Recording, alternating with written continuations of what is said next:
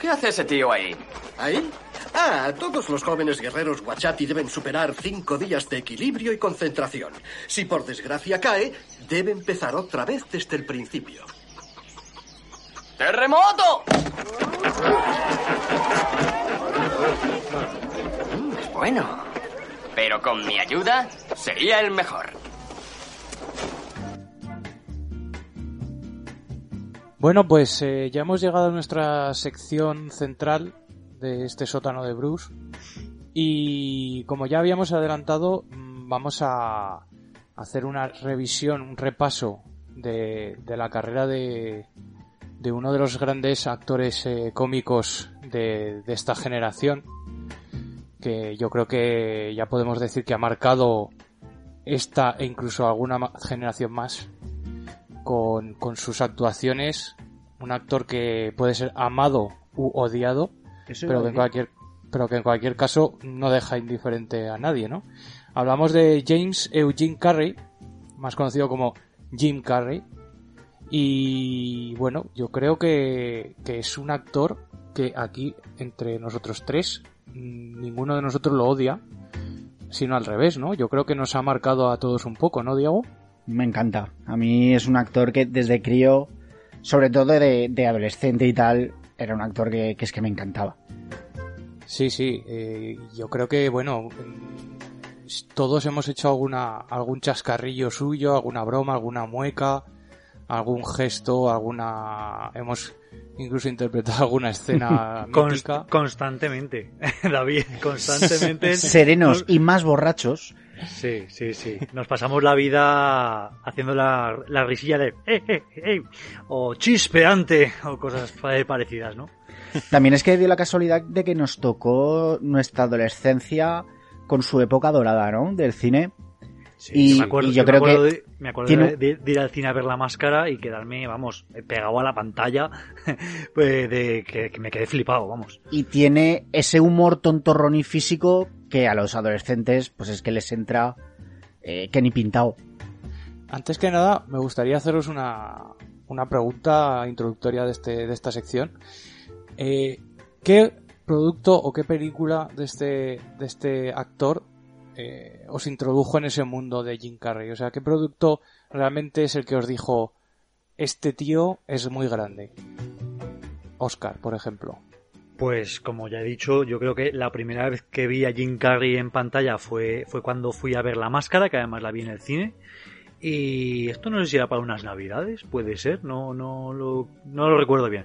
Pero bueno, ya sabéis cómo es la máscara, mucho efecto digital, eh, el propio Jim Carrey transformándose que si en un lobo, que si en la- el, el propio personaje de la máscara. Y vamos, me quedé flipado, me, me partía el culo de la risa. Y, y bueno, aunque es del mismo año que Is Ventura, pues yo siempre, eh, ahora, a, a- a título pasado, parece que Ace Ventura se ha quedado más con el personaje Jim Carrey, pero para mí me llegó con la máscara y siempre le identificaré con ese papel. ¿Y tú, Diego? Yo sí que es- también creo que vi la máscara en el cine, pero yo creo que, que la película que me, que me enamoró fue Dos tontos muy tontos.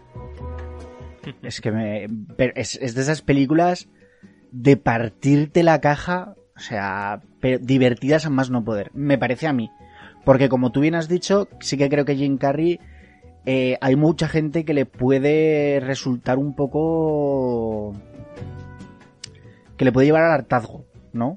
Es un poco excesivo, sobreactuado. Claro, Entonces, o entras claro, o no entras. hay gente que eso no, no lo tolera. Y eso que ahora ya se ha despegado mucho de, de sus papeles de antaño Sí. y está haciendo otro tipo de interpretación. Pero bueno, eh, Jim Carrey siempre será, pues eso, un payasete, ¿no? Sí.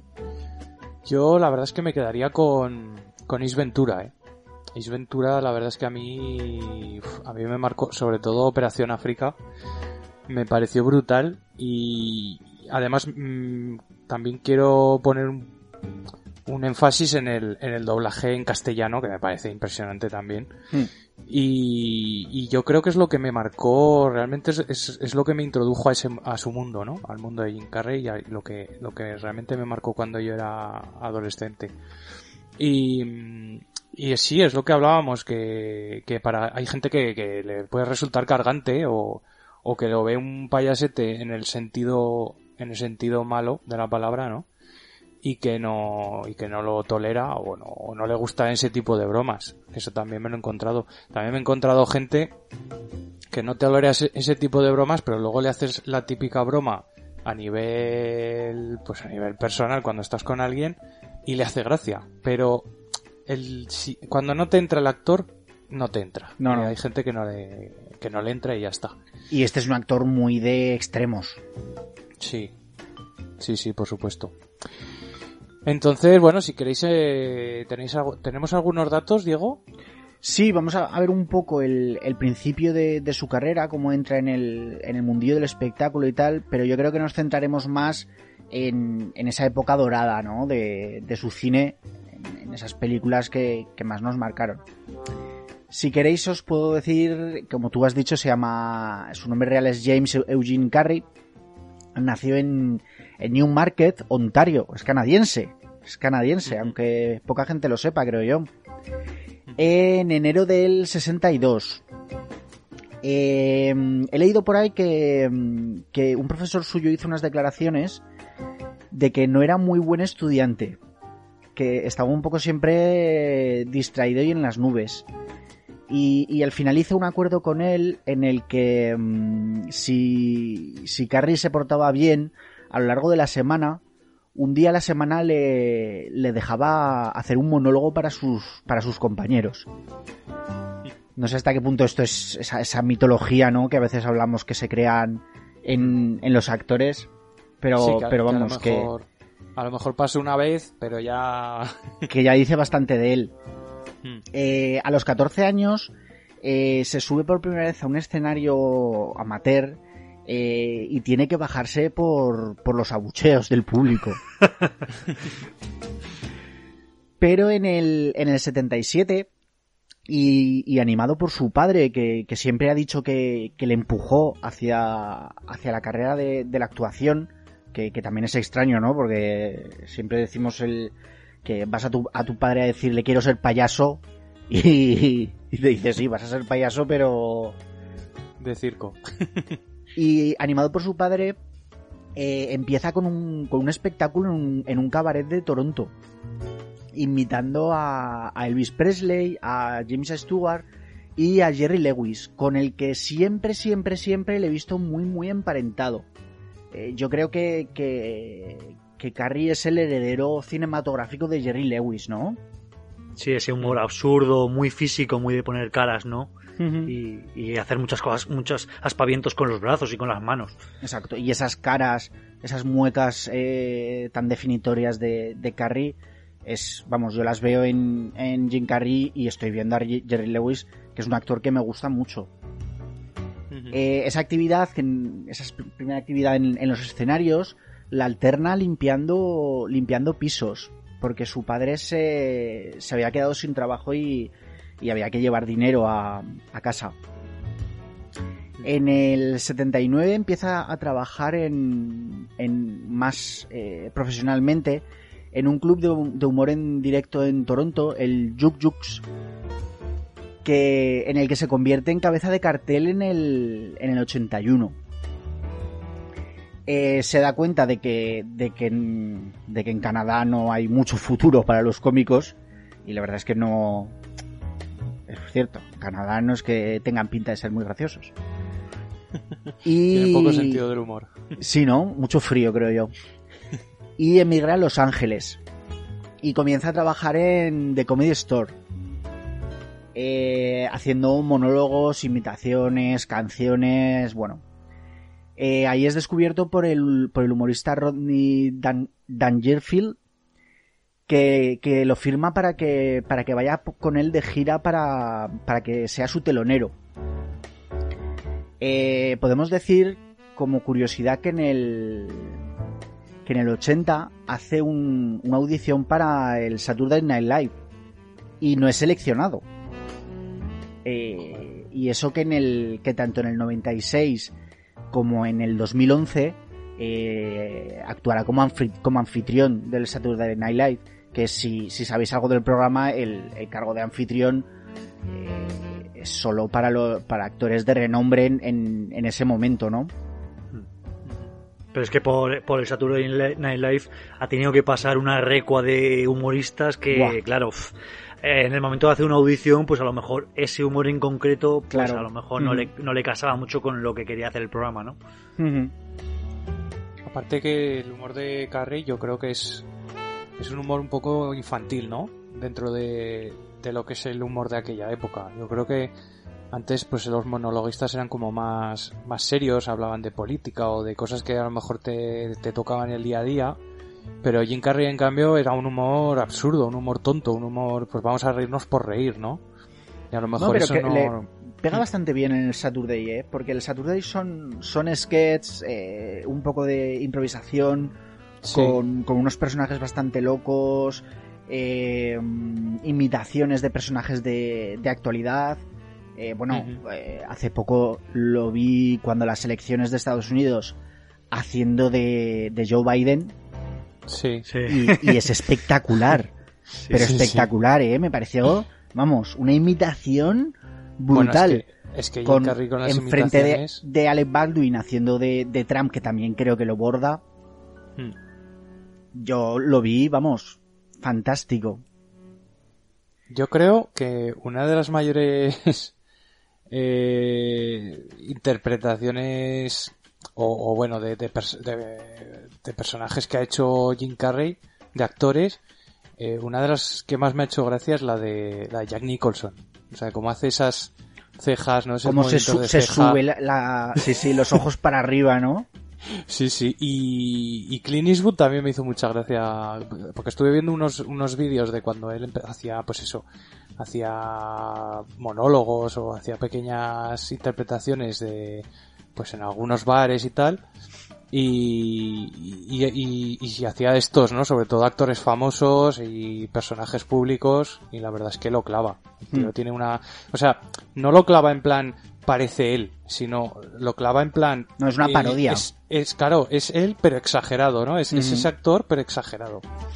Sí, Y sí. Muy, muy bien, la verdad. Tiene unos cuantos papeles en películas eh, para televisión como Rubber Face y películas que aunque sí que son conocidas, mm, yo no sabía en absoluto que salía que salía Carrey como como en Peggy Sue se casó y de Deadpool. La verdad es que eh, Peggy Sue se casó sí que la conozco, pero vamos, no tenía ni idea de que salía de que salía Jim Carrey.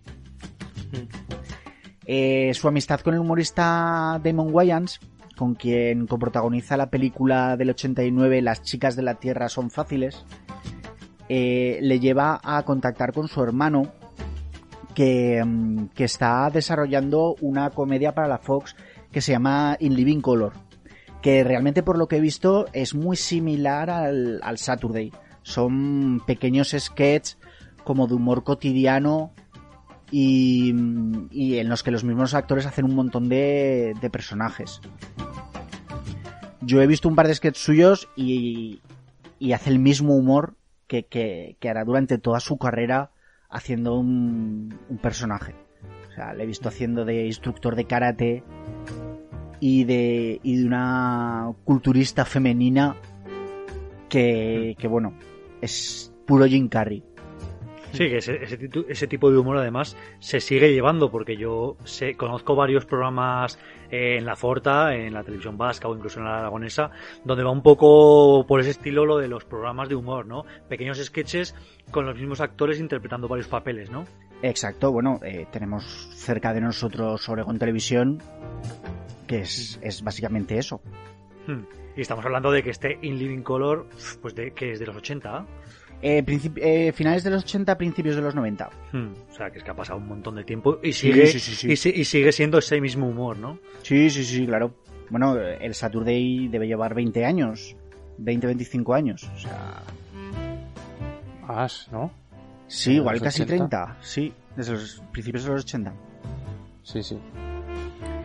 Eh, así llega a, a su época dorada, ¿no? Que, que ahora repasaremos en, en profundidad.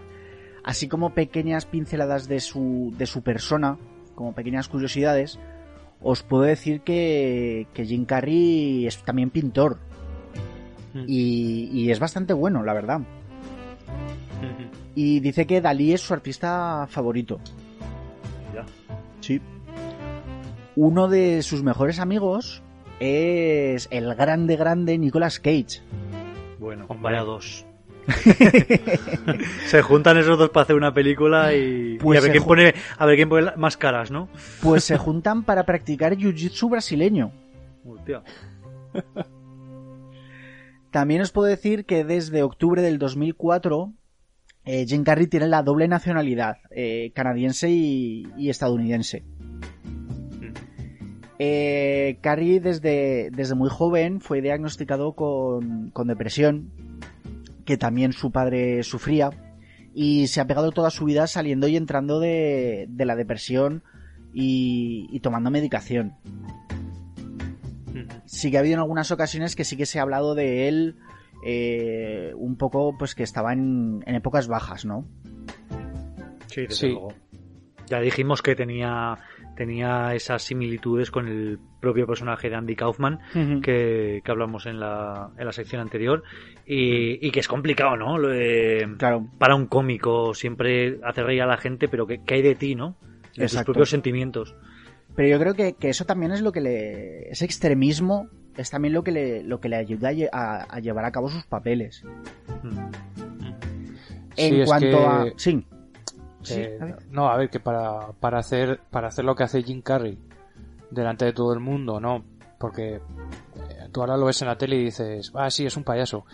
Eh, ostras, no, pero es que te tienes que poner en su piel, en- piensa en un chaval que, que quiere hacer comedia, ponerte delante de todo el mundo, hacer el payaso y que hagas gracia. Y eso, Mm. todo eso, eh, no se hace eh, así como así. O sea, eh, requiere, pues, tener para empezar muy poco sentido del ridículo, ser muy extrovertido y, y todo es, todas estas eh, características de una persona, ¿no? De ser muy extrovertida, no tener sentido del ridículo, etcétera, te hace también, pues, a dolerte de otras cosas, ¿no? A lo mejor internamente tienes otra parte de ti que intenta, que intenta salir. Y bueno, es lo que hablábamos un poco en, en, el en la sección anterior.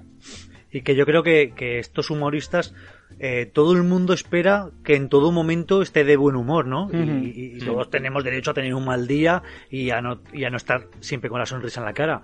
Y, y no, pues parece que solo por, por ser humorista o comediante, pues que tienes que ir por todos lados haciendo reír a la gente. Y es en plan, oye, que estoy en mi tiempo libre, ¿no? Si quiero, Bueno, estoy- si quiero estar depresivo, lo estoy. Seguro que a Jim Carrey más de una vez le han parado por la calle y le han dicho, hazme reír, ¿no? Y bueno, O eso, haz- eso tiene que ser... O una hazme tal broma, o esa- hazme que ser no una sé presión qué. durísima. Claro. Sí, sí. En cuanto a sus relaciones, así muy, muy por encima, eh, ha estado casado dos veces. Una con. Primero con Melissa Womer, eh, con quien tiene una hija. Y luego con, con Lauren Holly, que es su, su compañera de, de Dos Tontos Muy Tontos. Pero que, con quien solo estuvo un, un año. Eh, se la ha relacionado con René Selweber, eh, Lori, Holden, la, mm, la modelo Jenny McCarthy y, ultim- y una última relación con Catriona White que, mm, que falleció a causa de una sobredosis y, y fue el, el último, lo más comentado, ¿no? Sobre Jim Carrey en los últimos años. Sí, porque como que se le culpaba un poco por el tema, Sí. ¿no? Hmm. Pero bueno, bueno. que en la, en la propia nota de suicidio, pues eh, ella ponía que hacía unos días que había roto con Jim y que claro, pues que eso en- era una de las causas por las que la se había empujado a eso, ¿no? Claro, claro, pero que se le culpaba a él, pues porque se llegó a decir pues que a lo mejor no la trataba bien o la, tra- o la maltrataba. Eh, Pero claro, hasta qué punto todo eso puede ser así, ¿no? No lo sabemos. Y bueno, si queréis nos metemos en, en lo que nos interesa a todos, ¿no? Que es su, su vida cinematográfica. Y, y empezando en 1994 con la, con la grande Ace Ventura, detective de mascotas. Sí, ¿Qué os parece? ¿Os gusta? Buah, Me encanta. fabulosa. me gusta. Yo, yo no recuerdo haber eh, visto esta película anunciada en el cine, porque yo siempre he sido consciente de ella de cuando le echaban por la tele. Al igual que Mm. luego sí, Operación África, eh, la secuela sí que tuvo mucho más, o por lo menos yo la percibí con mucha más publicidad para el cine. Esta, esta desventura yo siempre la he visto por la tele. Y Sí, no sé, también. Como, como que llegó a menos gente, ¿no? Mm. Sí, Ah, es sí. que no sé ni si se estrenaría en España. Puede ser. Yo creo que incluso la vi después de Operación África. Sí. Yo creo que sí. Porque Operación África sí que recuerdo, recuerdo haberla anunciada en, en la tele y en, las not- y en las noticias y eso que salía. Y, y, y no, no tenía yo constancia de que hubiera un anterior Ace Ventura. Y cuando vi la Operación África sí que me vi a la primera y, y ya sí que lo entendí todo, ¿no? Pero a- al principio creo que no tenía constancia de que había una primera. Bueno, si queréis, hablamos un poco de qué va, aunque no creo que haga falta. Pero, pero bueno. Sí, Ace Ventura es un, un detective especializado en casos de. Un detective privado especializado en casos de, de mascotas, ¿no? Mascotas desaparecidas y, y tal. Eh, al que le encargan encontrar al- a la mascota de los Miami Dolphins, ¿no? ¿Es? Sí, Miami Dolphins. sí. que, que ha sido secuestrada. Eh, bueno, eh, hay que decir que, que Ace Ventura es un tipo bastante fuera de lo común y, por decirlo suavemente, Poco ortodoxo. exacto, y bastante estrambótico. Mm. Eh, bueno, eh, su búsqueda de, de este de, de este delfín junto con con una compañera que es Courtney Cox, uno de los primeros papeles de Courtney Cox, creo yo, ¿no? Mm. Sí. Sí, Que es, me parece que era algo de prensa, ¿no? De, de los Miami Dolphins. Eh, sí, creo que era la jefa de prensa, puede ser. Yo creo que sí, sí. sí, algo así. Y, y investigando, investigando, eh, encuentran que, mm, que puede ser que detrás de, de todo esto esté, mm, esté un antiguo jugador de los, de los Miami Dolphins. Finkel. Dan Marino. No, Dan Marino no. No, Finkel, Finkel. Exacto, Finkel. Sí, que es. Bueno, Ray, Ray Finkel. Dan Marino era, era otro de los jugadores que estaba Sí, un poco era- ahí medio en la historia de por lo que Finkel se ve, entre comillas, obligado a, a secuestrar a la mascota. Dan Sí, Marino, que es jugador real de, de fútbol americano. Sí, sí, hizo un- es, un es papelito una en la película. de, de rencilla, ¿no? Que le tiene. Exacto. Porque no colocó las cuerdas por fuera. Cuerdas fuera. Cuerdas fuera. es que, ¿veis? Es que son miles de frases que las tenemos ahí. Y bueno, no sé si hacer un spoiler o no, porque la verdad es que esta película tiene un tut, un, un tut plus ahí al final bastante bastante gordo, ¿no? Sí, hazlo, qué demonios. En la que la comisaria eh, que estaba un poco al, al cargo de, de De encontrar la a- investigación. sí. Exacto, de encontrar al delfín, era en realidad Ray Finkel. Vaya, Que- vaya giro de guion, ¿eh? Brutal la escena final en, en los muelles, ¿no? Cuando, cuando le da la vuelta, le sube la falda y dice, eso no son hemorroides. y es que se guardaba el secreto por debajo del culo. Y que es una película infantil, ¿eh? Al fin y al cabo. Hostia. hostia. O por lo menos nosotros la vimos de críos. Sí, bueno, pero como tantas cosas que vimos de No sé, críos. no sé yo el PG este. Bueno, aquí estoy viendo la clasificación Sí, PG 18, años. 18. No, puede, no puede ser. 18, 18. Pero vamos, esta película a mí me, me encanta. O sea, es que el, el personaje que hace, el personaje de Ace Ventura, desde el principio, cuando tiene esa... Es un no es- parar. Esa pelea no con un tío que le rompe el, el cristal del, del coche y, y se pega toda la película conduciendo con la cabeza por fuera. Es una pasada. Y, y- y este está medio, medio pique que tiene también con uno de los sargentos de policía, uno gordote, Sí. que cada vez se están metiendo cada vez uno con el otro. Y la escena del balcón abriendo y cerrando la ventana. Y cuando habla con, cuando habla con el culo. bueno, lo de hablar con el culo es en marca registrada de la casa, ¿no? Y bueno, para mí la, la escena cumbre de la película es la del psiquiátrico. O sea, Sí, eh, hostia, él, haciendo de loco con, la- con el tutú. Voy a repetir la cámara lenta. Y ahora marcha atrás. Hostia, es que es Me genial. parece este. fantástico. Sí, y Courtney sí. Cox que también hace un, un buen papel, ¿verdad? Por lo menos Hace- le, le mantiene el tipo. Hace de Mónica, hace un papel muy, Sí, normalito, muy así como en Mm. Friends, sí. Sí. Porque esta película es del 94. Pues mira, justo este, año, justo este año se empezó a emitir Friends, sí. Ujú. ¿Del 94 es esta peli? Sí. Joder. Sí, sí. Pues yo, yo la ponía más, más vieja, ¿eh? No, no. Cuando Courtney Cox era guapa. Bueno, Antes de pulirse la cara con barro. Se, se esculpió la cara. no te, metas en, no te metas en jardines que luego nos Hostia, critican. pero es que es verdad, ¿eh? Es Hombre, que, la, es la- que- la tengo aquí delante en una foto de los últimos años y, bueno, habrá que verla en el último Scream. Parece Demi Moore. Ahora, macho. sí, sí. O René Zellweger. Que tiene 56 años, no sé. Sí, sí. Bueno, Bueno. el, el tiempo pasa para todos. Sí, sí. Bueno, esta Ace Ventura, ¿qué os parece? Fantástica, fantástica. Como Sí. para, para abrir esta larga lista de películas, me parece de las mejores. Sí, bueno, es que sí, yo sí. creo que este, este personaje eh, lo hizo Jim Carrey, ¿no? Sí, sí, sí, sí. Seguro que el guion, yo no he visto nada al respecto, pero seguro que ves el guion y, inicial y, y- y todo lo que hace Jim Carrey no está. Pues te puedo Ah. decir que el guion eh, es Jim Car- está Jim Carrey en el guion. Joder, pues entonces ya está. Ujú.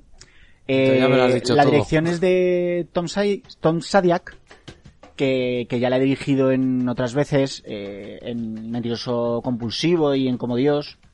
Hmm. Y también tiene, también tiene la película de Patch Adams con Robin Williams.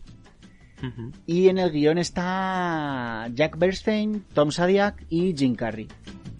O sea que estuvo ahí mano a mano creándose su, su propio personaje. Que la Es verdad es que es que- un, un salto tremendo, ¿no? Claro, es que Jim Carrey lo, mm, lo bueno que tiene además, y ya viendo, viendo los bloopers, lo- las, las escenas eliminadas, las tomas falsas de alguna peli, lo ves, que es un, es un tío que constantemente improvisa cosas, ¿no?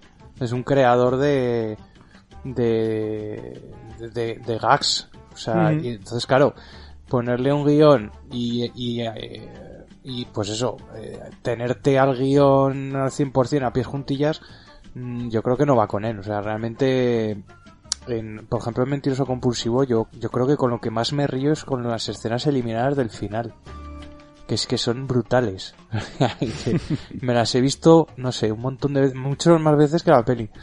Y, y, y es que, claro, constantemente se le ocurren cosas que luego dices, joder, vamos a meterlo en, en la película, ¿no? Y esas cosas se, se notan cuando ves una película de Jim Carrey y ahí notas Sí. que esto, esto no estaba escrito. O sea, dices, esto lo ha tenido que hacer él en ese momento porque si no, Sí, ¿a, quién Se lo- ¿a quién se le ocurre esto? Mm. Sí, sí. Y bueno, y tenemos como Einhorn, que es esta comisaria, ¿no? De, de policía que Einhorn es Finkel, Finkel es Einhorn. eh, Sin Young, que la Sí, tenemos es- como, como replicante En en, Blade Runner. en Blade Runner y, y en Dune, de la que Sí. ya hablamos aquí. Mm. Correcto. Pedazo Bueno, si queréis, pasamos ese mismo año, que la verdad es que empezó como, como una bala, ¿no? Fue un año bueno, ¿eh? Hostia, 24. Sí, sí, empezó como una bala. Con, con el estreno de La Máscara. Que yo creo que sí que este sí que fue el, el boom de Jim Carrey. Si, Sí. si en Ace Ventura había podido conquistar algo, en, eh, en La Máscara lo petó, Sí, sí, sí. ¿no? Es, Es, que, fue... en lo que es la taquilla mundial se salió la máscara, porque eh, Ace Ventura fue un éxito, pero es que la máscara yo creo que fue de las películas más taquilleras del año. Pues mira, te puedo decir eh, 343 millones. Ya vale. Casi nada. Con un presupuesto de 18. Bo. O sea, Sí, sí. es brutal. Encima es Es que brutal. le va, le va como anillo al dedo. Es Sí, que sí, es, sí. Es que Jim Carrey es, es como un dibujo animado, pero en la vida real, ¿no? Y, Sí. y la máscara le va, vamos, le va que ni pintado. Y aparte, mm, aparte, bueno, yo creo que la máscara eh, lo puede ver un poco casi todo el casi todo tipo de público de, de- de distintas edades, incluso a los que les no les acaba de convencer el actor de Jim Carrey, también les puede gustar, ¿no? Porque es un poco una comedia alocada con tintes un poco absurdos que, que al final te puede acabar atrapando aunque no te guste el actor, creo yo. Y es que, a diferencia de lo que hace en Ace Ventura o incluso en Dos Tontos Muy Tontos, aquí en La Máscara eh, tiene el personaje de Stanley Ipkiss, que digamos es plano, y, y solo pasa a su histrionismo cuando se pone la máscara, ¿no? Entonces está Claro. bien diferenciado, entonces te lo puedes creer. Porque, claro, con Ace Ventura es continuamente un Sí. personaje eh, sobrepasado. Sin embargo, aquí, pues, puedes, está justificado que solo es cuando se pone la máscara, ¿no? Ujú. Que por Bueno. cierto, no sé si habéis visto la segunda parte, pero tiene una pinta No. de mala. No, no, no, no. No, eh, directo DVD. Sí, sí, totalmente.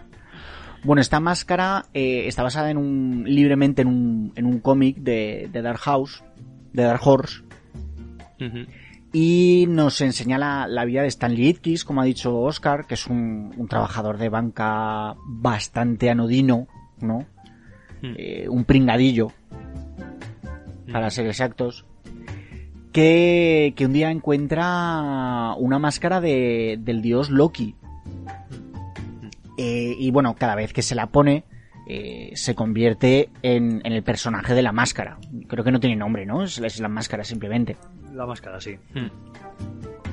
Eh, lo que le llevará a enfrentarse con, con la mafia a último término, eh, un poco por el amor de, mm, de Tina Carlyle, que, que es el primer papel de, de Cameron Díaz, Hmm. Que aquí es donde, donde se hizo famosa Cameron Díaz. Pues entró fuerte, Sí, ¿eh? sí. También. Sí, El sí. Cocobo- Cocobongo. Hombre, sí, sí, menudo cocobongo. Y bueno, eso, tenemos mm, cada vez que, que, que se pone la, la máscara, es un sinfín de, de escenas al más puro estilo de, de dibujos animados, ¿no? Sí, Eh, con esas con esas caras que pone, esas cosas de magia pura que, que puede hacer, eh, como hacer un torbellino y salir disfrazado de, de, de bailarín, o de torero, o de... bueno, es un poco el resarcimiento ante la vida de, de Stanley Ipkiss, ¿no? Claro, porque los- se, supone, se supone que la máscara saca todo lo que tienes dentro, pero que no te atreves a, a interpretar en tu, en tu día a día, ¿no? Claro, y al final le lleva a vengarse de todos los que le putean, como esos, esos dos pobres mecánicos Hmm. que acaban De- con un tubo de escape en salvase a la parte. Bueno, pobres mecánicos que intentaron timarle eh, Sí, cuando bueno. llegó su coche, entonces, Sí, sí. claro. Cada uno De tiene lo que se hecho- merece. De hecho, la, la, no- la novela gráfica en la que estaba basada la máscara debía ser, por lo visto, bastante, bastante oscura. O sea, nada que ver con, con lo que se hizo en la película. Sí, porque Dark Horse es una distribuidora de cómics para adultos. Sí, sí, sí. O sea, de hecho, la máscara en los cómics debía ser... Ah, ¿que me has hecho esto? Pues te mato. Y te mato además con dolor. Pero en cambio aquí en la película, pues claro, con Jim Carrey tenías que hacerlo de otra manera, ¿no? Yo creo que lo llevó muy bien. Sí, es una película muy blanca, o sea, Sí. es para todos los públicos, Bueno, prácticamente. Sí, sí. PG-13. Bueno, pero eso es, eso es todos los públicos. Por lo menos en Pero España, vamos. a los críos se les deja. En el 94, si fuimos a verla al cine, mm, Sí. 10 añitos. Sí. Mm. Mm. Pero eso, la máscara también aprobada por, por nosotros. Y con serie de televisión luego, ¿eh? Con serie Es de cierto. dibujos. Es Serie de dibujos, sí. Y Ace Ventura también. Y Ace También, Ventura también. también. Lo que pasa es que Ace Ventura creo que la serie ya es después de Operación África. Sí. Sí. Ajá. Sí, porque iba con Spike. Exacto. Sí, Spike. y, y la serie de, de animación de la máscara pues sigue en la misma línea de locura total. Sí. Es que da, da, da pie ¿eh? a muchas historias. Sí, es que esta, esta película es puramente animación. O sea, porque cada vez que se pone la, la máscara, recordaré siempre eh, la primera vez que ve a, mm, a Cameron Díaz en el, en el club cantando cuando hace el, el lobo, ¿no? De, El lobo, sí, sí. de, Sí, de que se- Ted- Ted Avery. Y se le sale la lengua y, Exacto. y el corazón. Tex Avery, perdón. Es Sí, brutal. está, es brutal. está genial. Y el perro, cuando se pone la máscara, eso, eso es brutal también. Bueno, sí, el perro. Milo. Milo, Milo. exacto, Milo. Es de los mejores. Que creo, no sé yo si hay una segunda parte y no sé si hay una tercera en la que es Milo el que se pone la máscara. ¿eh? Eh, me suena me suena eso que dices, sí. Pero, ostras, si la segunda es mala, la tercera ya, buah, Sí, sí, bueno. No... madre mía. Es que no sé, es, es que sacar este producto, sacar secuelas de este producto sin Jim Carrey, mm, pues es que no tiene sentido. Bueno. vamos, yo no le veo sentido. Mm. Pero Muy vamos, bien. eso. La máscara, otro aprovez. Aprobado por el sótano de Bruce. Exacto. y os va a sorprender, pero en el mismo 1994 tenemos el estreno de Dos tontos muy tontos. Joder, es que Ya. se pegó una paliza aquí Jim Grande Carrey. ¿eh? también, grande. Grande y con Jeff Daniels, que es otro grande Bueno. de la comedia. Jeff Daniels aquí... Es que no sé quién me gusta más de los dos en esta película. ¿eh? Pues yo siempre he sido más de... Bueno, no sé cómo se llaman en realidad los personajes, pero yo soy siempre del personaje de Jeff Daniels. Porque Eh, hay un momento en la película que tienen un pique entre los dos, se enfadan, Sí, porque Jim, Jim Carrey se enamora y lo tira todo al garete, y yo me ponía siempre del lado de, de Jeff Daniels. son Lloyd y Harry.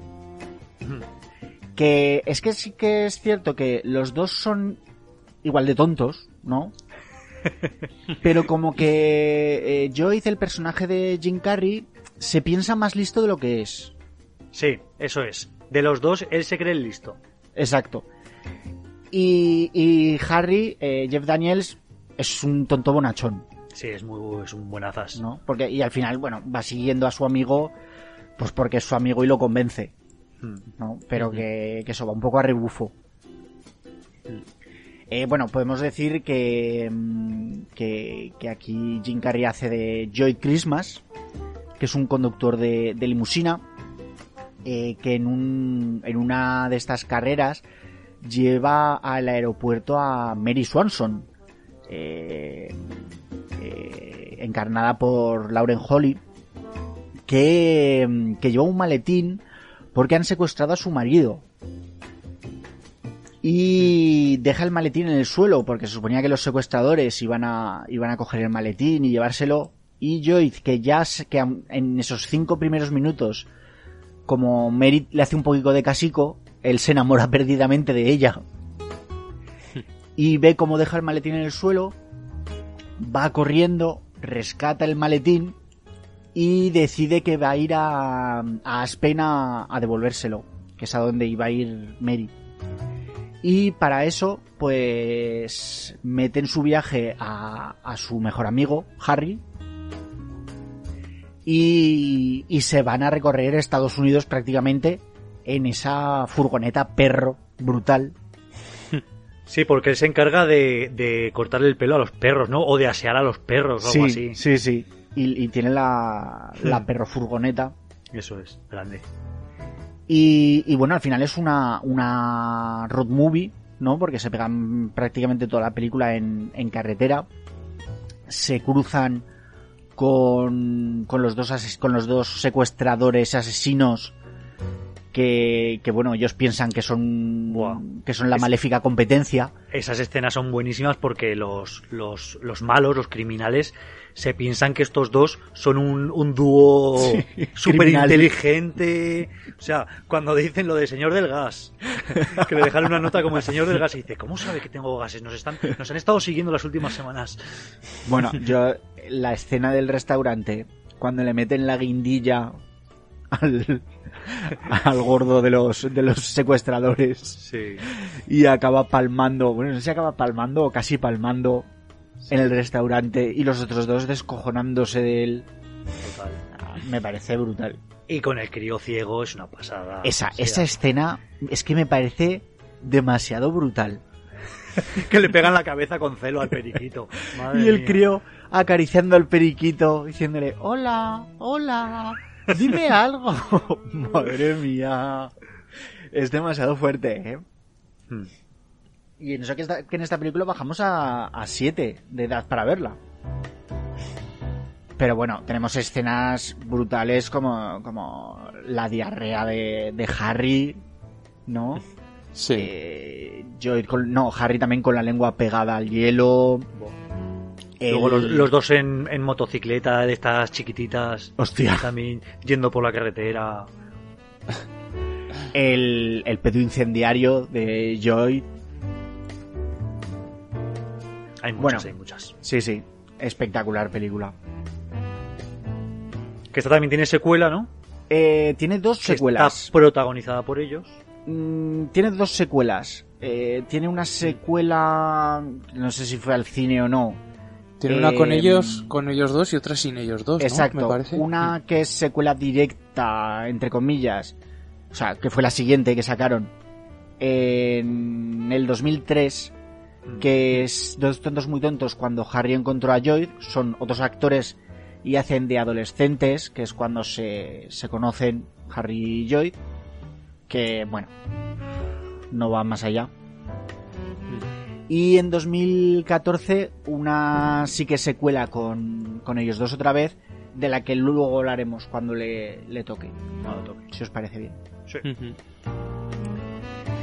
Y bueno, pasamos al 95 y es que me asombra cómo, cómo, cómo puede sacar tres películas en el 94 y otra en el 95. O sea, bueno, supongo Sí, sí. Que, que las tres películas del 94 pues las rodaría entre el 92 y 93, supongo. Porque se, vamos. Pegó, se pegó buena paliza, sí. Y en el 95 tenemos ya la secuela de Ace Ventura. Ace Ventura Mm. Operación África, la película favorita de David. Muy pronto, ¿no? Bueno, favorita, favorita. favorita de, la, de las de Ace Ventura. Ya, favoritas, luego hablaremos de las favoritas. Sí, sí, sí. que un año después. Que sí, para una secuela es, a mí me parece excesivamente pronto. Sí, sí. Es que, bueno, yo creo que, que en Hollywood se pensaba un poco que lo de Jim Carrey iba a ser muy, muy temporal, ¿no? O sea, muy a corto plazo. Que tenían que sacarle el mayor jugo posible y ya está, y luego ya tirar la, la pedadura. Pero vamos, que yo creo que dio mucho de sí y sigue dando de sí Jim Carrey. Mm, Yo creo que en cuanto vieron el petardazo de la máscara, mm. Dijeron vamos a por otra a por otra Ace Ventura. O sea, además que es una película que tiene pinta de hacerse como churros. Sí, No es una película tampoco con grandes alardes, ¿no? claro, no necesitas un pedazo de guion ni... no, necesitas a Jim Carrey. Exacto. A Jim Carrey haciendo de Jim Carrey, haciendo de Ace Ventura. Eso es. Y bueno, en esta película eh, Ace Ventura es contratado eh, por un, no sé muy bien qué es, un mediador cultural o algo así en, en África, ¿no? Eh, porque han robado el, el dios animal de una tribu. Shikaka. Sikaka. Demonio blanco. La tribu Gua- Guachati. Y bueno, Ace Ventura va, va, va a África, eh, se mezcla con, con esta tribu, eh, bueno, sale del culo de un rinoceronte y, Esa escena es mítica. y acaba rescatando al, al, al murciélago que lo había secuestrado un, como un terrateniente, ¿no? De la, de la zona, Mm. un cazador que Que tenía guano en la bota. Exacto. Que lo que lo quería eran las, tie- las tierras del, de la tribu para... No sé si para construir o para... Vete a saber qué. No, no me Mm. acuerdo, la verdad. Sí, Pero vamos, escenas también míticas en esta película. mucho. Buah, aquí es que, aquí hay, es que, buah. Es que esta película es un, es un no parar también, eh. no, un no parar de reír. Yo, Desde el yo, si- principio yo siempre el- me acuerdo, yo siempre me acuerdo, y eso que es, esta es una broma en segundo plano o en tercer plano, que es cuando van volando en el avión y el, el tipo este con, con uniforme de coronel tapioca le va contando todo, todo, toda la historia y Jim Carrey empieza a comer pipas. Y a lo que termina de contar la historia, eh, el brazo del coronel tapioca está eh, debajo de un montón de cáscaras de pipas, pero que es algo que ni siquiera es obvio, que, que lo ves ahí de fondo, pero me hace muchísima gracia. Sí, que son películas que a veces se acercan un poco al spoof movie, ¿no? A, a- este mis- eh, aterriza como puedas, eh, agárralo como puedas y tal. Sí, sí, Porque son totalmente. exces- bromas a veces excesivas, bueno, como la salida de de, de Ace Ventura del, del culo del rinoceronte mecánico. es que cuando lo vemos ahí pasando calor, cuando se empieza a quitar la ropa, Y, vi- y viene una familia y hace, mirad, va a tener una cría. Qué bonito. Y empieza a salir Jim Carrey del culo. es, que es una, una escena puramente Jim Carrey. O sea, esa mueca Sí. que pone cuando se le engancha la, la mandíbula inferior con el, el culo del rinoceronte. Y haciendo ruidos ahí. Que tengo aquí una curiosidad que no le he dicho antes con el Ace Ventura original, que es que, eh, por lo visto, los productores tuvieron que estar persiguiendo a Ace Ventura durante dos años, o sea, Ace Ventura a Jim Carrey durante dos años, para que consiguiese aceptar el papel. Mira. Porque Jim Carrey no lo debía de, de ver claro del todo y, y al final, pues digamos que eh, reconstruyeron un poco el guion a- al gusto de Jim Carrey y terminó aceptando. Bueno, él reconstruyó el guion, por eso sale en los créditos como... Sí, Como sí, sí, sí. Y ni siquiera era la opción principal, porque la, la princi- la opción principal de los productores era Rick Moranis, ojito, que también lo estaba petando. Bueno, ya estaba un poco de, de capa caída, ¿no? Por aquel entonces. Pues Hostia, estaba ya. Pero no lo- 94, no- bueno. No lo veo, ¿eh? No, no, a ver, No. yo creo que habría sido muy diferente. Sí, sí. Mm. Es de esas cosas que, que como ya están hechas, eh, no te puedes imaginar. Y, y solo pensar en otro actor ya lo ves mal. Hmm. Claro.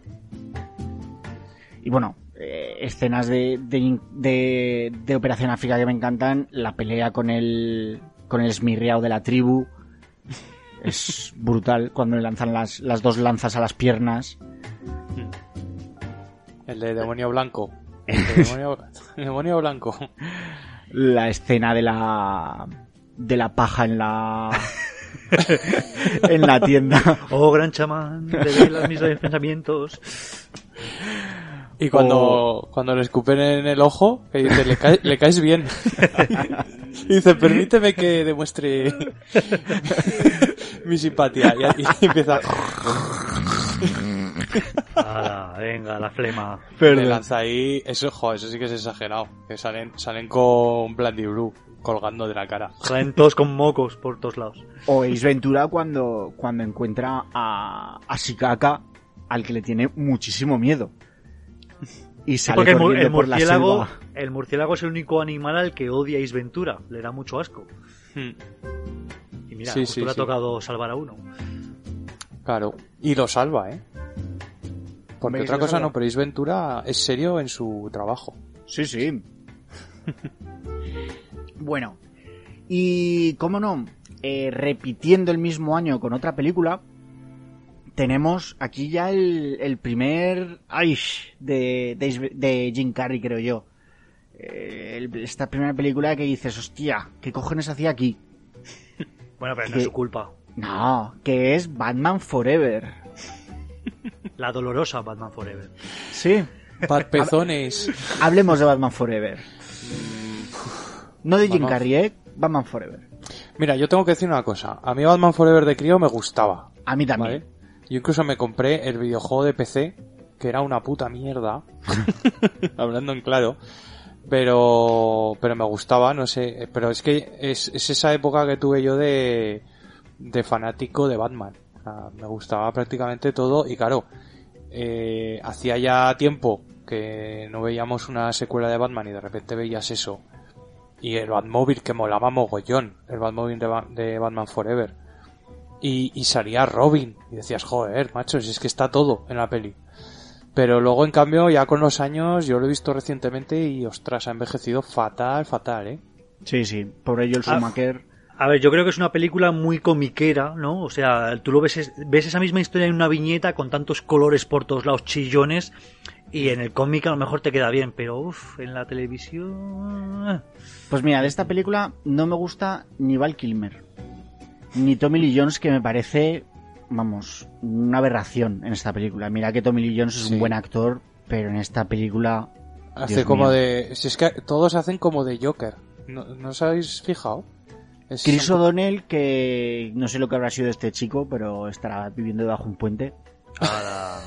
Está en Hawaii... ¿Cómo se llama? ¿Hawaii 5.0? Ah, es verdad, es verdad, sí. No, es verdad, es verdad. No, y en No. NCIS...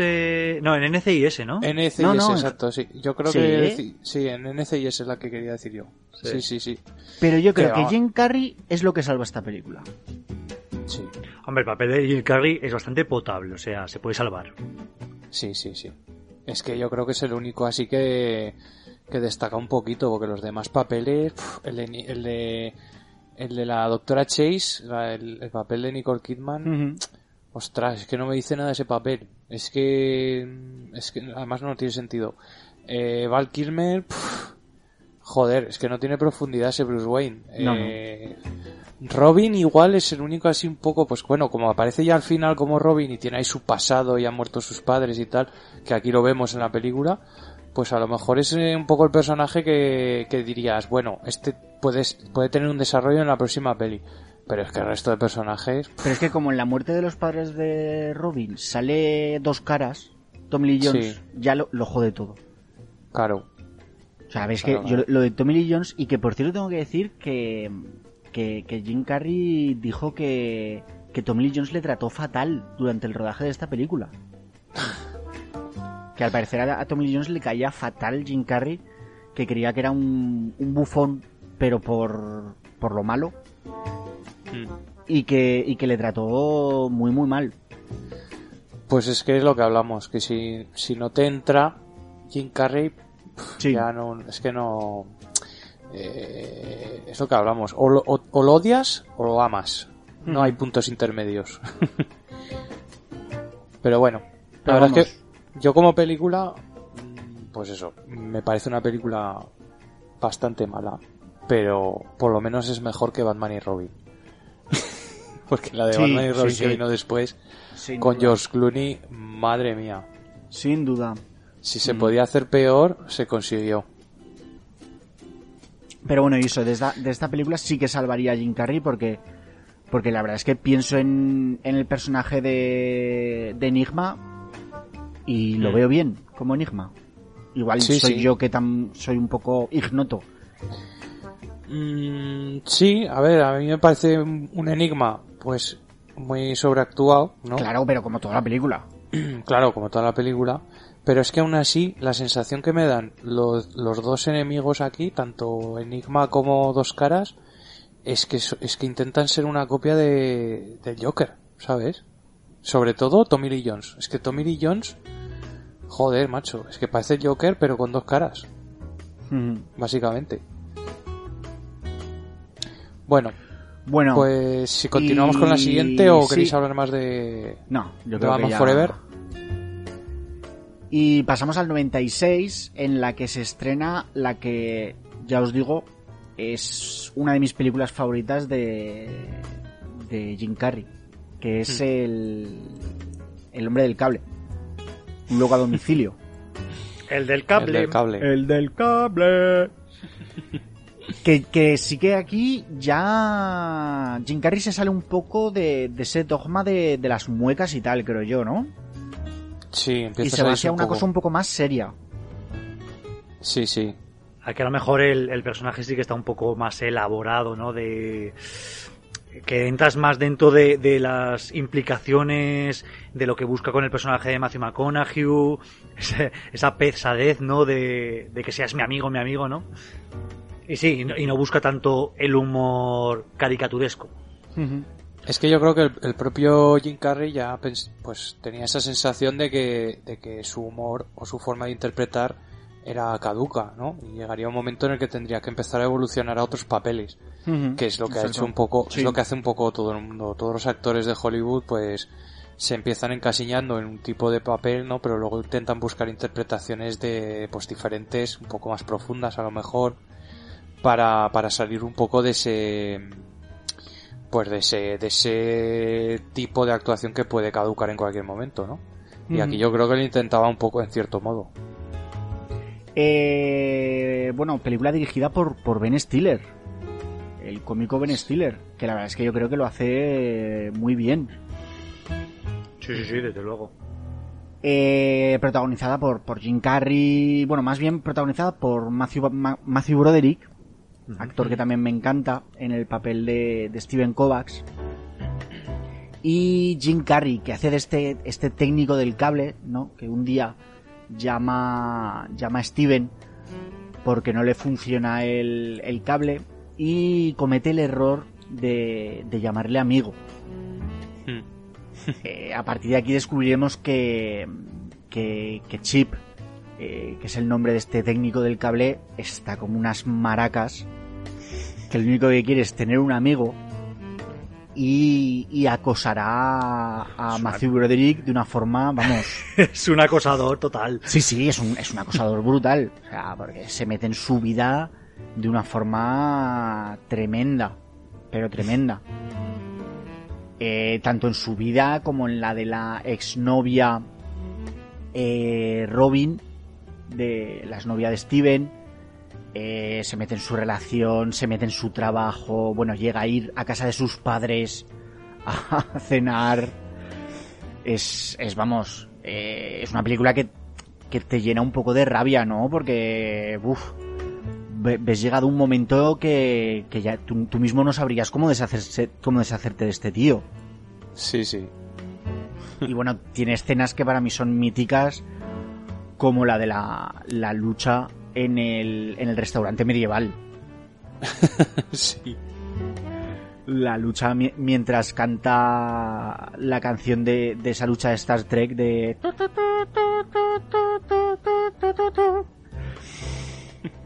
Es brutal. La escena de la fiesta eh, con el karaoke también me, me hace muchísima gracia. Y, y el final que, que es como, como bastante moralista, ¿no?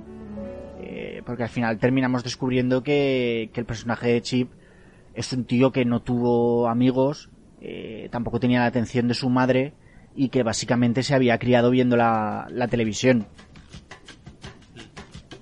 Y bueno, ese final en el que Chip tiene la caída en la antena, eh, se los lleva la, el helicóptero ambulancia y al, enfermero de- del helicóptero se le ocurre llamarle amigo, decirle todo va a salir bien amigo. Y, y terminamos con la cara de, de Jim Carrey diciéndole somos amigos. Yo, vamos. me encanta, es que me encanta. ¿Qué, qué os parece esta película?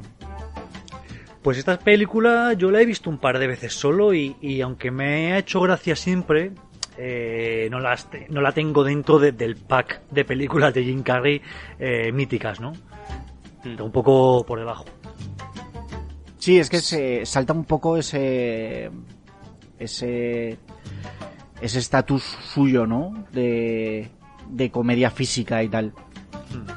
Hmm. Sí, es, es más... eh, está más fuera de su de, de lo que hacía en la época, creo yo. Exacto. Pero bueno, sí que os puedo decir que, que Jim Carrey en esta película eh, alcanza el hito de ser el primer actor en la historia en recibir 20 millones de dólares como salario por una película. Ya Wow. vale, ¿eh? ¿Qué os parece? ¿Quién los pillará? Me ¿Qué os parece parece? una barbaridad y, y más para ser un, un actor cómico, ¿no? Que, que para mí perfecto que lo reciban, pero no es lo usual en Hollywood pagarle a un, a un personaje de una película de humor tanto dinero, ¿no? Y contando con que el presupuesto eran 47 millones, Pues la mitad para él. pues figuraos. Pues es Mm, que- Matthew Broderick debió cobrar los restos.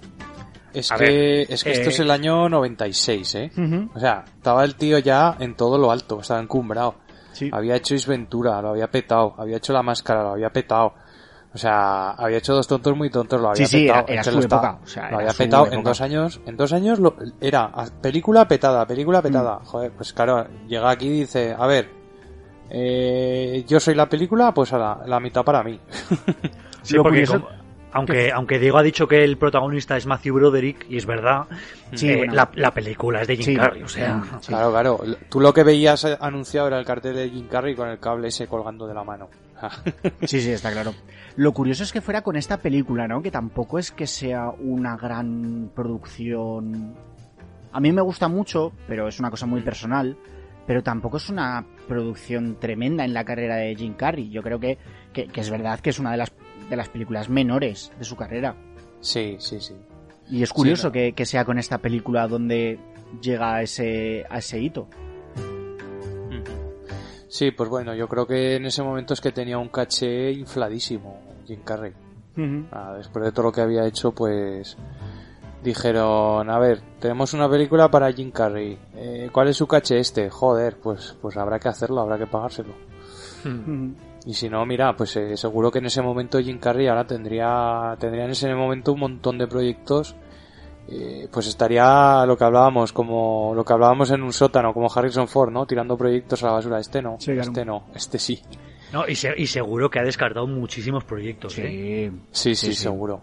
Pero vamos, aunque sea un proyecto que no te convence mucho, si te dicen te vamos a pagar 20 millones de dólares, pues dices, bueno, pues que son dos meses de rodaje, pues venga, que me subo, que no Bueno, tengo nada mejor que no lo hacer. sé, ¿eh? depende del dinero que tengas en el banco, ni aunque sean 30. Si no quieres, no quieres y ya está. Ya, bueno, pero por aquel entonces... pues, Hombre, claro, sé. para que entonces, simplemente por ser, por salir en la prensa como el actor mejor pagado de Estados Unidos, bueno, Bueno, no obstante, él siempre ha estado muy seguro de que iba a llegar al éxito porque cuando era crío eh, o adolescente se firmó Sí. a sí mismo un cheque por 10 millones de dólares a cobrar en el futuro. y, y efectivamente, pues lo consiguió, ¿no? sí, sí. Eh, mismo cheque que, que metió en el bolsillo de, de su padre cuando lo, cuando lo fueron a enterrar, como demostrándole que, que lo había conseguido. Ahí lo tienes, ¿no, papá? Exacto. Mm. Es curiosa esta película porque, porque es Ben Stiller el, el director eh, y le da la oportunidad, o bueno, tira de Jim Carrey para, para, para esta película. Y, y yo creo que luego se lo devolvió un poco eh, porque Jim Carrey le pasó el papel a, a Ben Stiller para los padres de ella. Que iba a ser una película que iba a ser de iba a protagonizar Jim Carrey en el papel de Fokker y que y que al final llegó a, a Ben Stiller. Yo creo que ahí hubo un poco de de quid pro quo no Hombre, después de lo que le pagaron a Jim Carrey, debió pensar, oye, quédate estas películas, anda, que, que ya me llevo yo. Hombre, tú los imagínate lo de llama Ben Stiller a Jim Carrey. Oye, ¿te acuerdas de lo de los 20 millones? Que me debes una. pues ha llegado el momento de que me la devuelvas. sí sí Porque además, eh, aunque Ben Stiller ha hecho más películas, hoy en día eh, la gente le, le identifica con los padres de ella, ¿no? Sí, bueno sí, sí. mm, para mí siempre Ben Stiller será algo pasa con Mary Bueno, Ta- también. Sí, cierto, cierto. También, Fue la, fue la primera, fue la primera. Mm. Eh, bueno, se me olvida decir, he hecho un, pequeño rebobinado, que La Máscara tuvo su primera nominación para los, para los Globos de Oro. Y bueno, después de, de este Un loco a domicilio, tenemos en el 97 Mentiroso Compulsivo, Liar Oh. Liar, Qué buena. que yo también fui a ver al cine. Mira, pues yo no, yo no la vi en el cine, pero yo la vi ya en DVD. Yo creo que fue en algún cumpleaños de algún amiguete típica, típica celebración de cumpleaños de críos de McDonald's y cine, de todos los amiguetes. Pues yo creo que fue una de estas.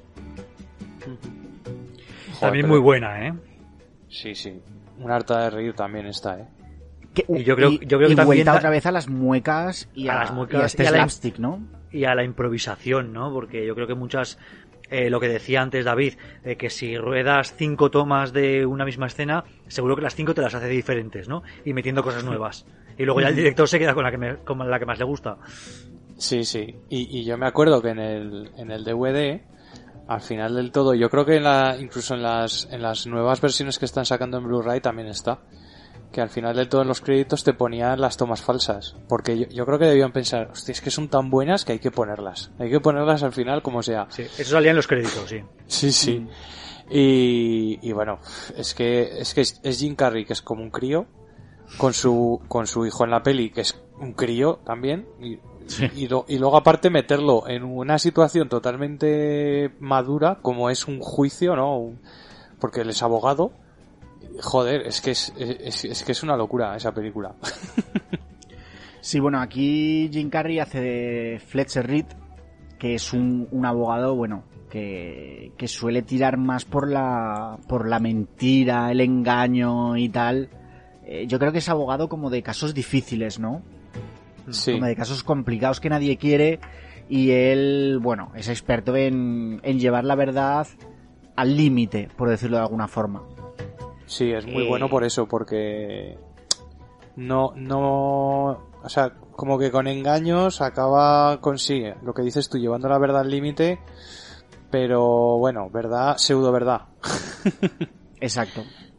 Eh, tiene un caso súper súper tocho que tiene que defender a, a Jennifer Tilly, Hmm. que me parece que de asesinato del marido o algo así. Hmm. Y, y es su caso estrella, ¿no? Porque si lo gana, le van a hacer socio del, del bufete. No, creo que es que se, se divorció y le está pidiendo la custodia de sus Es hijos. verdad, sí, es verdad. Y- pero, y el- pero bueno, que quiere la custodia solo para llevarse la pasta de... Porque la, Exacto, la tía es. esta es un poco... La tía lo que le pasa es que se estaba acostando, se estaba acostando con otro Sí, y Es entonces eh, Jim Carrey eh, tiene que, que defenderla a ella porque es un caso, como dices tú, muy difícil porque claro, ella se ha, se ha acostado con otro, ha cortado ella y encima se quiere llevar a los críos y la pasta. y la pasta, Entonces, sí. Claro, Y, eso adem- es- y además se ve perfectamente que ya es, entre comillas, mala madre. Sí, eh, que sí. Es, el padre el que se encarga de todo, de, de cuidar a los críos y ella las tiene un poco ahí Sí. de lado, ¿no? Pero los que quiere la custodia, pues por sacarle todo el dinero al, al marido. Exacto. Y justo es el cumpleaños de, de su hijo. Eh, llega tarde, como siempre, porque es un, un mal padre, Jim Carrey, Mm. al, al cumpleaños de su hijo. Eh, está también su exmujer. Y, y el niño tiene la, la ocurrencia del deseo de soplar las velas. Pide que durante un día, creo que es, su padre no, no pueda decir mentiras. Ujú. cosa que se hace realidad. Y bueno, ya a partir de ahí tenemos a Jim Carrey eh, viéndoselas y deseándoselas para, para llevar este caso, para, para poder no decir toda la verdad, ¿no? Sí, sí. Es- eh, me parece brutal la, la forma que, que tienen de, de, de- de enseñar como un caso casi imposible, sin mentir, Sí. aún así lo puedes ganar. Sea, como que el tío es tan bueno, ¿no? Que no le hace falta mentir. Sí, porque al final lo hace por una cosa de la fecha de nacimiento de ella o algo así, ¿no? Sí, porque había un acuerdo prematrimonial Exacto. eh, Y ella que- la había firmado con un carne falso. Sí, porque ella era más joven de lo que decía que era, entonces el matrimonio era estaba invalidado. Pero luego, claro, ganan el caso, pero luego él se siente mal porque ve que el padre se va a quedar sin los hijos. Bueno, ahí es, es una película, la verdad, que a mí me gusta porque también hay, hay algo de profundidad. No es solamente Jim Carrey ahí haciendo la locura, ¿no? Sino que tiene, el, el- el guion tiene su peso y, y tiene también ese, eh, es enseñarte una moraleja o, o también hacer que aprendas algo moralmente, ¿no? Mm. Eh, bueno, para mí tiene escenas míticas como la de la del bolígrafo cuando, cuando descubre que no puede mentir. Este Es bolígrafo es y no puede escribir una mentira. O la escena de la pelea consigo mismo en el, en el baño durante el juicio. Mm. O la del ascensor que se tira un pedo y dice, ¡He sido yo! Pero vamos, yo es que después de la pelea en el baño, cuando llega al, al, al juicio otra vez, y dice que, que- que tiene que anular la sesión porque, porque un tipo le ha pegado, un tipo, es que no sé, no me acuerdo cómo dice, un tipo loco Un y sin nada que perder. Sí, sí, un- dice, un tipo delgado y dentudo. Le ha pegado en el baño y la juez le dice, pero ¿puede seguir? Y él hace, ¡Sí! porque ni siquiera en eso puede mentir. Qué bueno. Sí que es muy, es muy graciosa. Hay una escena que me hace mucha gracia también que está en el juicio y dice, señoría, tengo que ir, a- tengo que ir al lavabo. Y dice, pero no puede aguantarse. Dice, es que aguantarse puede afectar a la erección del pene. Y dice, eso es verdad. Y dice, tiene que serlo.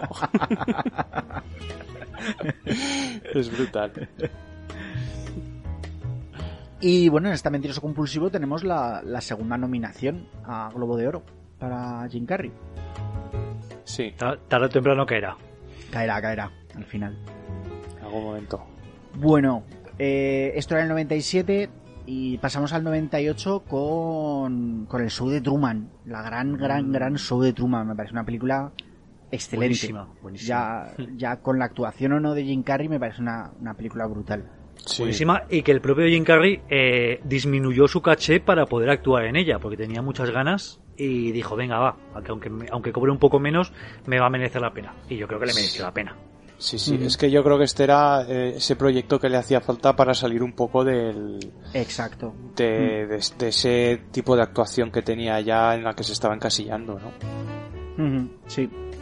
Sí, porque, porque es un. Es un dramón al final, ¿no? Sí, claro. Sí. O sea, Aunque, aunque la gente, hay gente que la sigue catalogando como comedia, para mí no lo es, obviamente es un drama. Bueno, hay, hay partes que hay partes que te hacen gracia. Sí, O sea, tienes un poco de esa esencia de Jim Carrey de fondo de vez en cuando, ¿no? Algún alguna pues eso, algún destello de Jim Carrey en algún momento. Sí, pero, pero, pero, Pero- porque ves a Jim Carrey y vas predispuesto a reírte. Pero en realidad, Sí, bueno, pero hay cosillas, hay cosillas, hay bromas, como cuando se dibuja, por ejemplo, la la, la escafandra esa como de astronauta en el espejo y empieza a hacer sí. yo que sé, hay cosas propias suyas, pero sin exagerar, o sea, sin Pero porque al final. sin sobreactuar. eh, Truman es un. Es una persona adorable, ¿no? Yo creo que hace, Claro. hace un personaje que es, que es un tipo bonachón, afable. O sea, un tipo. abrazable. Que, que Sí, creo sí. que a- que a todo el mundo le puede caer bien.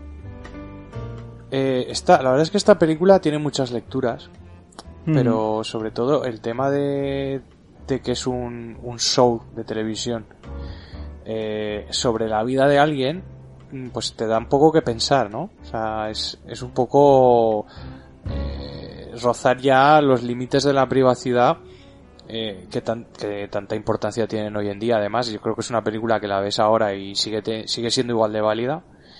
Eh, y, y aquí, pues es- sí, eh, Jim Carrey hace de, de un actor que le cae bien a todo el mundo, que por eso precisamente es seleccionado, ¿no? Porque es alguien que No. tiene algo No, no. eh, pues, seleccionado es- de es- crío, me parece, ¿no? No, es un, gran, es un gran hermano desde que es crío. Es secuestrado, entre comillas, desde que es un bebé. O sea, es comprado Vale. por la cadena. Yo o pensaba adoptado, que, creo yo. pensaba que lo habían cogido de crío. no, no, no, no. Bueno, No, sí, no, lo habían no. cogido de crío, ¿no? Es, crío, de crío, y- lo dicen en la película que es el primer bebé adoptado por una empresa. Pero aparte, eh, bueno, no, no recuerdo muy bien la, la idea inicial, pero creo que como estaba teniendo tanto éxito, por eso aguantó tanto el programa, ¿no? Porque era un tío que le caía bien a todo el mundo. Sí, bueno, vemos, vemos las reacciones de la gente. Bueno, si si queréis hago una, una pequeña sinopsis para quien Sí. no la haya visto, que no creo que... Espero que no haya nadie que, que escuche ahora mismo este podcast y no haya visto el show de Truman. Si no, por favor, apagar, correr y después No digas volvéis. eso. No lo apaguéis. Y después spoilers, que hay spoilers, que todo el mundo lo sabe. Eh, Pondremos otro cartel. Truman Burbank es, es un, un tipo que durante la película, tanto él como nosotros, iremos descubriendo que está dentro, que su- toda su vida es un, es un plató de televisión. Eh, todos sus amigos, toda la gente que conoce, toda la gente que vive en su pueblo, todo el mundo, eh, son actores contratados para, para hacer de su vida, ¿no? Eh, en un show de televisión que se llama el, el show de Truman. Vemos como él poco a poco va teniendo ciertas intuiciones, ¿no? De que, de que, de que cosas que le pasan no son normales, hasta que, hasta que por fin todo explota y, Mm. y, y ya le vemos eh, como con esas ansias de escapar y como quiere irse de ahí. Claro, es que él empieza a sospechar por ciertas cosas que va viendo de que siempre eh, pasa la misma gente por la calle, o sea, ve los bucles temporales, eh, porque claro, al ser actores, pues más o menos lo, lo que son extras se comportan siempre igual. Y a veces, pues varía un poco lo que debe ser su vida y pilla o a su mujer o a su amigo en un renuncio, Entonces ahí empieza a, a sospechar mucho y, y empieza a poner a prueba a, a la cadena, sin, Mm. sin saber, sin saber realmente dónde está. Bueno, los anuncios que hace la mujer en directo es brutal. y la cara que pone el... ¿Pero a quién le estás hablando? Publicidad subliminal, ¿no? Sí, sí.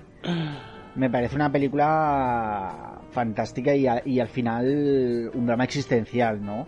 Y que yo creo que todos hemos tenido, ¿no habéis tenido en alguna ocasión como la sensación de que, de que os pasa a vosotros también? Sí, sí, sí. Es que yo creo que esta película al final viene a decir que, pues que nuestras vidas están como planificadas, ¿no? Y que, y que a veces necesitamos salir de ese, de ese bucle. Y, esa sensación de que todos tenemos a veces de que somos el centro de todo, ¿no? Y de que Mm. todos los demás giran a, a nuestro alrededor. Bueno, y al fin y al cabo eres el centro de tu vida, ¿no? Sí, bueno, pero no soy el centro de todo el mundo, ni No, de la vida de los demás. Claro, claro. Muy Pero bien bueno, esta peli, tiene, la verdad. Tiene eso, escenas fantásticas con la, con la, la lluvia que solo le cae a él. Eh, Que no puede salir de la ciudad, que esos siempre llega... intentos de esos intentos de escapar Hmm. que le hicieron tener miedo al agua. Y Cuando, siempre llega a, un- a una carretera sin salida o en Exacto. obras o... cuando va a la agencia de viajes y, y hay un cartel, es que me encanta, y hay un cartel de un, un avión con un atravesado por un rayo. y pone miedo a volar. Pues eso, una película extraordinaria. Para mí, de las mejores de, de Jim Carrey. Y eso, un aporte fresco, ¿no? A su carrera. Algo fuera de su. Sí, De empieza, su- de- empieza a dejar la comedia atrás y se empieza a especializar más en papeles dramáticos como este, ¿no? Mm, Y bueno, luego fue recompensado con el Globo de Oro. Me gusta mucho Ed Harris también. Buah, en esta peli. tremendo Ed Harris aquí. Cristo. Sí, Cristo. Sí. Brutal. que hace de realizador, de Mm. realizador vitalicio, creo yo, del programa. Joder, Tiene pinta de vivir en el estudio también. Claro. Y bueno, eh, eso, como ha dicho, como ha dicho Oscar, se llevó el, el Globo de Oro por fin por esta película. Y seguimos en el 98 con un papel que yo la verdad es que esta película la he visto hace mucho tiempo, pero no recordaba a Jim Carrey. Creo que tiene un papel secundario pequeñito que es Simon Birch. No sé si vosotros lo habéis visto. No. No. Eh, sí que sé que es la, la amistad de dos de, de dos chavales, eh, Simon Birch eh, y Joe Wenden- Wentworth, que Simon Birch tiene el síndrome de, de Morquio, que es, hace que tenga enanismo, tiene muchos problemas de corazón y tal. Y bueno, al final es una, un- una historia de, de la amistad de dos, de dos niños, eh, Simon Birch y, este otro niño. Y, y por lo que yo recuerdo es un dramón de muchísimo cuidado. O sea que de, de echar llorico. Y sí que Jim Carrey hace un pequeño papel como, como el amigo de Simon Birch eh, cuando es mayor. O sea, como que toda la película está siendo contada por él. Pero bueno, como ninguno nos acordamos muy bien de esta película, eh, pasamos a la siguiente, que es en el 99, eh, Man on the Moon. Que vamos, yo creo que ya la hemos, la hemos dejado eh, más que hecha, esta película. Sí, siempre, simplemente me gustaría decir que por esta Man on the Moon eh, también ganó, ganó su segundo Globo de Oro, pero que es muy extraño que tanto con el show de Truman como con Man on the Moon ganó en las dos el Globo de Oro, pero ni siquiera fue nominado a los Oscars. Y aquí hay una causa, yo es que lo leí hace tiempo, he estado intentando encontrar la información para el programa de hoy, pero ya no la he encontrado. Eh, y es que yo leí en su día que como que mm, Jim Carrey en una de estas galas de, de entrega de premios había entregado un premio y había presentado ese premio eh, con el culo, como, como hacía Ace Ventura. Y, y que la academia como que le tiene un poco vetado y que por eso jamás de los jamases eh, Jim Carrey será ni nominado ni, ni por supuesto ganará un premio Oscar. Bueno, con eso. Algo así he oído yo también, ¿eh? Con eso me lo dices todo lo que hay que decir sobre los Oscar. O sea, Claro, porque es no, eh, no- no es normal que te, que te gane el Globo de Oro y que ni siquiera te nominen los Oscars. O sea, que normalmente siempre van un poco a la par. Bueno, a partir de ahora que Leonardo DiCaprio ya tiene un Oscar, eh, nuestro siguiente hito a alcanzar será que Leo. Jim Carrey consiga un Oscar. Iniciaremos una campaña para, para que le, para- por lo menos que le nominen. ¿no? Exacto, exacto. Por lo menos aunque sea retrospectiva. Ah, Oscar de o sea, toda, a toda Navidad. a toda la- pues sí, pero para eso habrá que esperar un poco, ¿no? Bueno, sí. Que Pero, vamos, le, le queda cuerda para rato, creo. pero que con las películas que tiene ya... Ostras, tiene toda una vida, Hombre, una pues carrera yo- hecha, ¿eh? Yo leí que, que en el 2000, no sé si era el 2010, la recaudación de sus películas ascendía a los 2.300 millones de dólares o algo así. O sea, una barbaridad. Pues fíjate.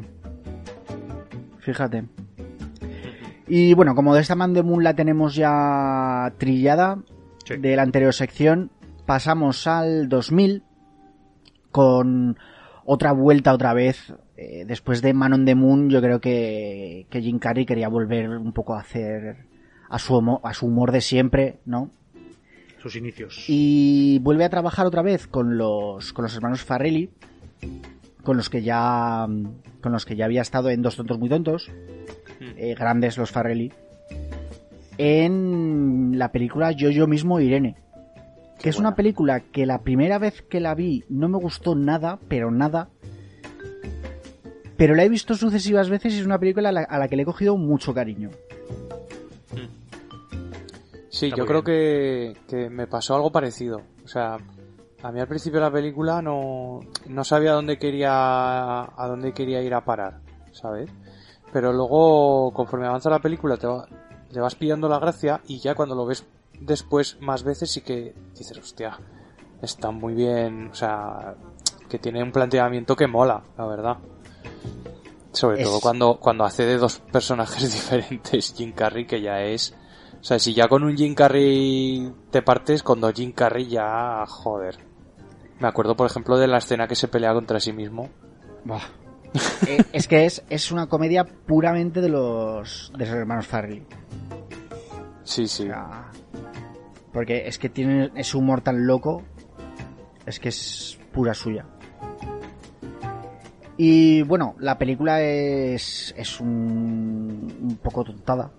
Eh, eh, Jim Carrey hace de, de Charlie, que es un, policía buenazo, porque es que este sí que es buenazo hasta la altura.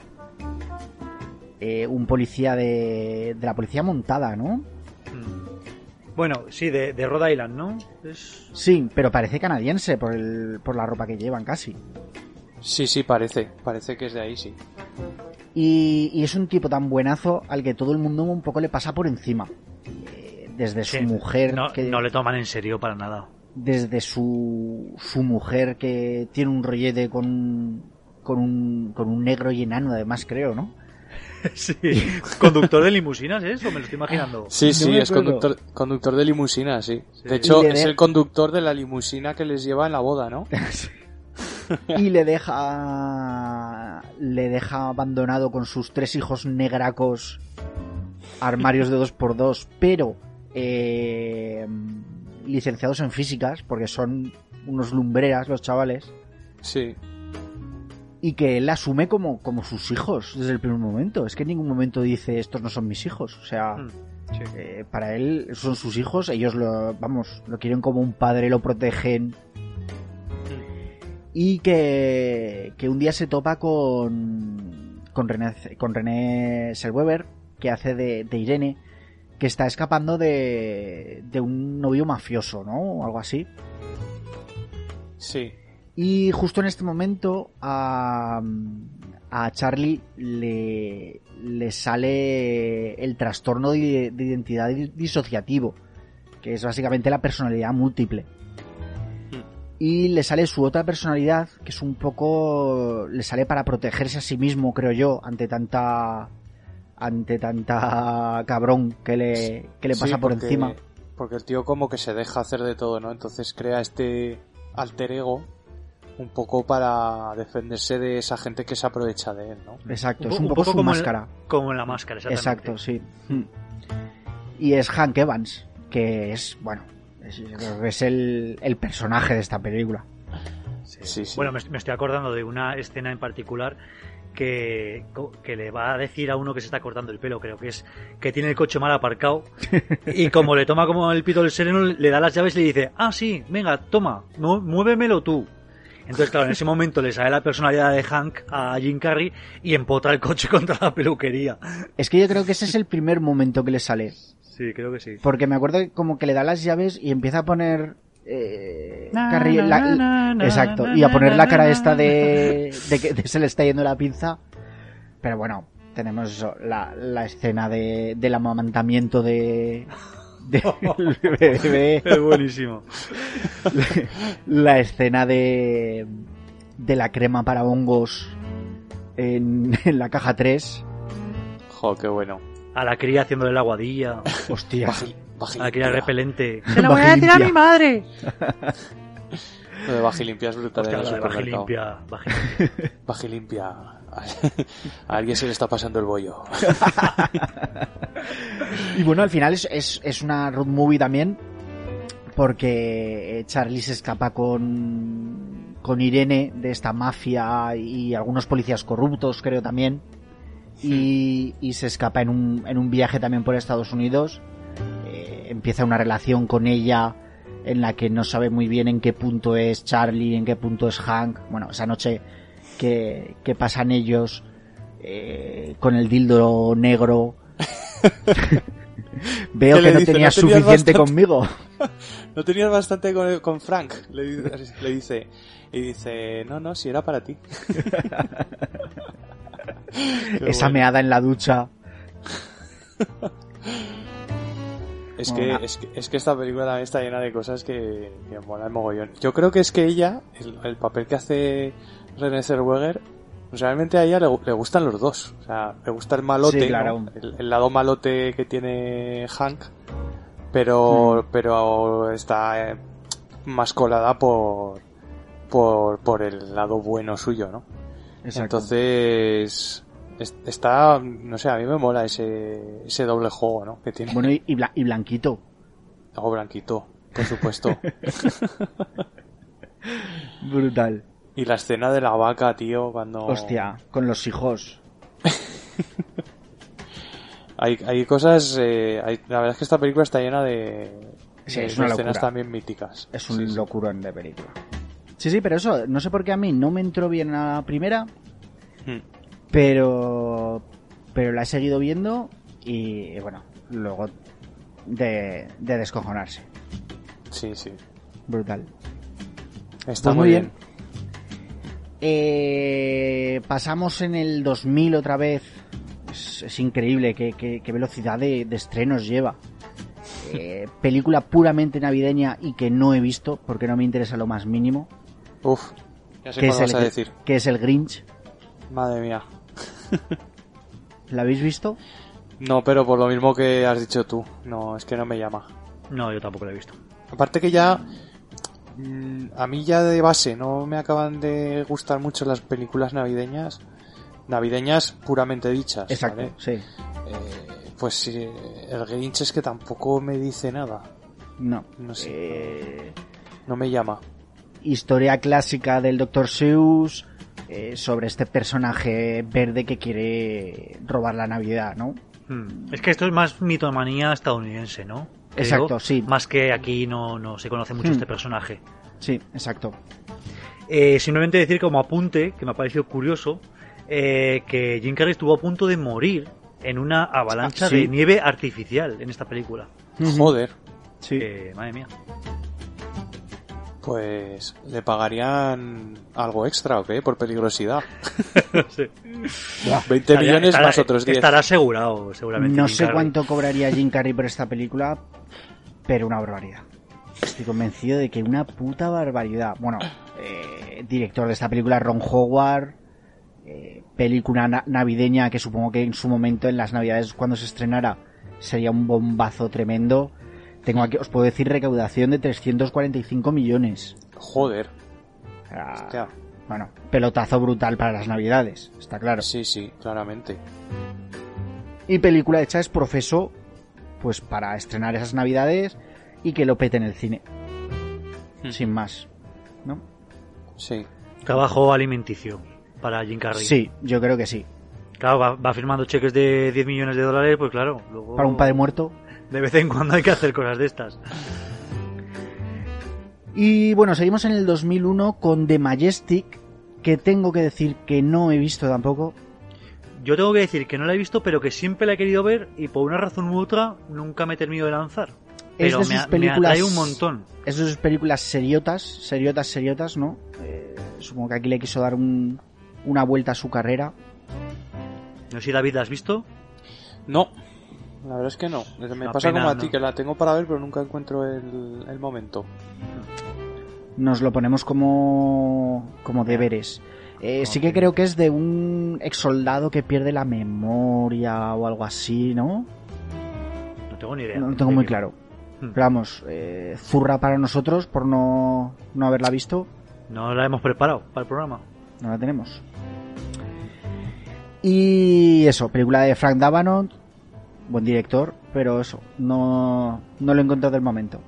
Así que bueno, pasamos al 2003 como Dios, Como Dios. Como Ostras. Dios. Así que la hemos visto, ¿no? La hemos La visto. Morgan Eh, Freeman. Esta película os puedo decir que fui a verla al cine con mi mujer, un poco por descarte de cartelera, de esto de quiero ir al cine, pero no... Tampoco hay mucha cosa que me... Y que fuimos pues porque pff, es Jim Carrey, algo nos dará. Sí, no, no es una película que fuese muy sonada, ¿no? Simplemente estaba ahí y ya está. Pero vamos, yo tengo buen recuerdo de ella, o sea, la verdad es que me, me gustó mucho. Sí, en la película está bien. Jim Carrey se puede decir que da lo que promete, pero no, tampoco está entre su top de películas. No, no, claro. Es, cum- es cumplidora, digamos que es cumplidora y ya está. Sí, Y hay que decir que para poder rodar este como Dios, el tío se permitió rechazar el papel de Jack Sparrow en Exacto. Piratas del Caribe. Así Exacto, que, que- agüita. Hay que tener narices, ¿eh? Yo Sí, creo que sí. hubiera ido mejor. Como Jack No, Sparrow. pero si piensas bien en el personaje de Jack Sparrow eh, y cómo lo interpreta Johnny Depp, mm, ahí ahí andaría, ¿eh? Si, si le contienen un poco a Jim Carrey, que es difícil de contener, pero si le contienen un poco, yo creo que podrían haber hecho un personaje parecido. Sí, sí, Mm. sí. Yo lo veo, yo lo veo como Jack Sparrow. sí. Es que como Jack Sparrow no me cae muy bien tampoco, Vaya. sí, tengo un poco de problemas con él. ¿Con él o con Johnny Depp?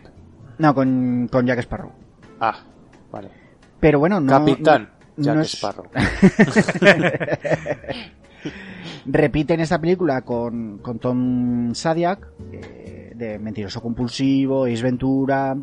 Y podemos decir que es una película un poco bah, menor, que ni, ni bien ni mal. Pero os puedo decir que recaudó 484 millones Y de medio. dólares en todo el mundo. y que se convirtió en la segunda comedia más taquillera de todos los tiempos. Joder. O sea, mm, brutal. Sí, sí, sí. Totalmente. Y bueno, aquí tenemos a, Jim Carrey como, como Bruce Nolan, ¿no? Que es un, un reportero de, de televisión de un programa de estos mañaneros, creo, ¿no? Pero que es un Sí. poco de, de segunda fila. Le dejan siempre un poco los, los reportajes un poco de... Son un poco chorras los reportajes, Sí. sí. de, de sociedad, de relleno. Eh, en plan, la galleta más grande de Estados Unidos. Y no me acuerdo muy bien cómo acaba llegando a ante el mismísimo Dios, encarnado por, por el mejor Dios de la- del cine, Hombre, grandísimo. que es Morgan Freeman. Es que él como, como eh, digamos que está digamos un poco desaprovechado en su opinión haciendo estos reportajes de mierda y digamos que encadena una serie de catástrofes en la que todo le sale mal pues empieza a jurar y perjurar como que a Dios como que todo lo hace mal y que vaya mierda de Dios y tal y cual entonces es cuando se planta delante de Morgan Freeman y le dice a Morgan Freeman a ver si tan mal lo hago a ver cómo lo haces tú ¿no? Sí. Exacto. Y entonces Y le da, eso le da le todos da- sus poderes. Le da todos sus poderes. Bueno, cuando cuando Bruce descubre que, que tiene los poderes de Dios, pues hace lo que lo que cualquiera haría, lo primero, que es hacer más grande los pechos de su mujer. Eso entre otras cosas, porque hace cada una que... Sí, bueno. Madre mía. Vemos una retaíla de, de cosas que, que hace primero en su propio beneficio y luego ya pues le vemos la redención, ¿no? Es la típica película de redención, de Hmm. descubrimiento de poderes, uso de poderes en propia en, en propio beneficio, mm, te das cuenta de los poderes que tiene y de la necesidad para los demás, redención, uso de los poderes para los demás y al final pues terminamos bien. Y al final es Morgan Freeman diciendo, ¿te lo dije o no te lo dije? Tenemos a Jennifer Aniston haciéndole ahí la dupla. Este Jim Carrey ya ha salido con, con dos friends. Sí. Eh, no sé si la veremos. Haci- haciendo, haciendo el personaje de Friends, ¿eh? También. Sí, sí, bueno, pero es que Jennifer Aniston no tiene otro registro, ¿no? Da para lo que da, sí. No, yo creo que no, es lo que hay. Y bueno, igual en algún momento lo, lo, lo vemos con Lisa Kudrow de Partenier en una película. Y bueno, A esta mí- película A mí me hace gracia que una escena que en la que sale Steve Carrell aquí, que ese es digamos su es el, el- el- Su competidor, ¿no? Sí, es el presentador de éxito. Y hay una escena en la que le hace tirarse pedos y hablar raro. Sí, no sé si os acordáis. que Y lo empieza, hace "Bla, muy bla, bien. bla, bla". Es que Steve Carrell es, es Es grande. fantástico. Es, que es brutal Fantástico, Steve Carrell, es que pa- parece realmente que está Jim Carrey metido en él. Hmm, o sea, es que es sí. una pasada como lo hace. Y que yo creo que Steve Carrell luego eh, protagoniza la secuela, Exacto. ¿no? Sí, Que sí, hace sí. como Dios 2, que en realidad no hace de Dios, sino que hace de Noé. Hmm. Mm. Que le, le encargan. Que no es mala película para ver en una, una tarde tonta de estas después de comer, ¿eh? Hmm. Yo la he visto una vez, una de estas que la echan en la tele, la pillas y dices, coño, Steve Carrell. Mm, Y no está mal, no está mal. Pero bueno, algo que decir de este como Dios. Cumplidora. Sí, a mí, a mí me gustó, a mí la verdad es que me gusta y si me la pongo, si me la echan por la tele me la veo, eh. Está bastante bien. Me mola la escena también que coge la luna y la, y la acerca Sí. cuando va a tener la noche Romántica. La, la noche romántica con su mujer y dice, y dice su- Jennifer Aniston, madre mía, qué grande está la luna. Sí, pero luego ve la noticia de que ha habido inundaciones en Sri Lanka. Sí, Porque porque, la claro, luna- al, mo- al mover la luna ha, ha creado desestabilidad ahí en el planeta. sí, sí. Está, Claro. está bastante bien la peli, ¿eh? Tiene su, tiene su miga también. O cuando le empieza a escuchar las voces de los rezos de todo el mundo y al final acaba haciendo como una especie de buzón Sí. De correo esa electrónico. Esa parte correo me gusta mucho, sí. Sí, porque dice, a ver cómo gestionar las oraciones de la gente, ¿no? Y, y dice, venga, en posits. Y claro, se le llena la habitación de Sí. posits. Y pasa por un par también de cosas así y al final dice, venga, va, en correo electrónico. Y, y bueno, todo así ordenadico bien. Y que luego le dice, el, mismo Dios le dice que, que no era todo el mundo, que eran simplemente dos calles, dos, dos eh, manzanas, las que, las que estaba gestionando él. Que, parecían muchas oraciones, pero que tampoco eran tantas. Que eran las de los vecinos de dos manzanas. bueno, eso. Cumplidora sin, sin tampoco ser brutal. Sí, pero me mola, a mí me mola la, la idea de que, mm, de plasmar lo que realmente sería ser un dios, ¿no? O sea, Sí, sí. porque tú dices, va, Dios es todopoderoso, lo puede hacer todo, vale. Pero físicamente, lo, lo que hablamos de los rezos, por ejemplo, ¿no? Que tuviera, que, que alguien pudiera gestionar todos esos millones de rezos, o que alguien tuviera la, la posibilidad de hacer lo que quisiese sin, sin dañar nada más, o sea, como que plasma, ¿no? Lo que sería realmente tener los poderes, poderes ilimitados. ¿cómo sería? Pues sería así realmente. Eso me mola. Dentro de una comedia, claro.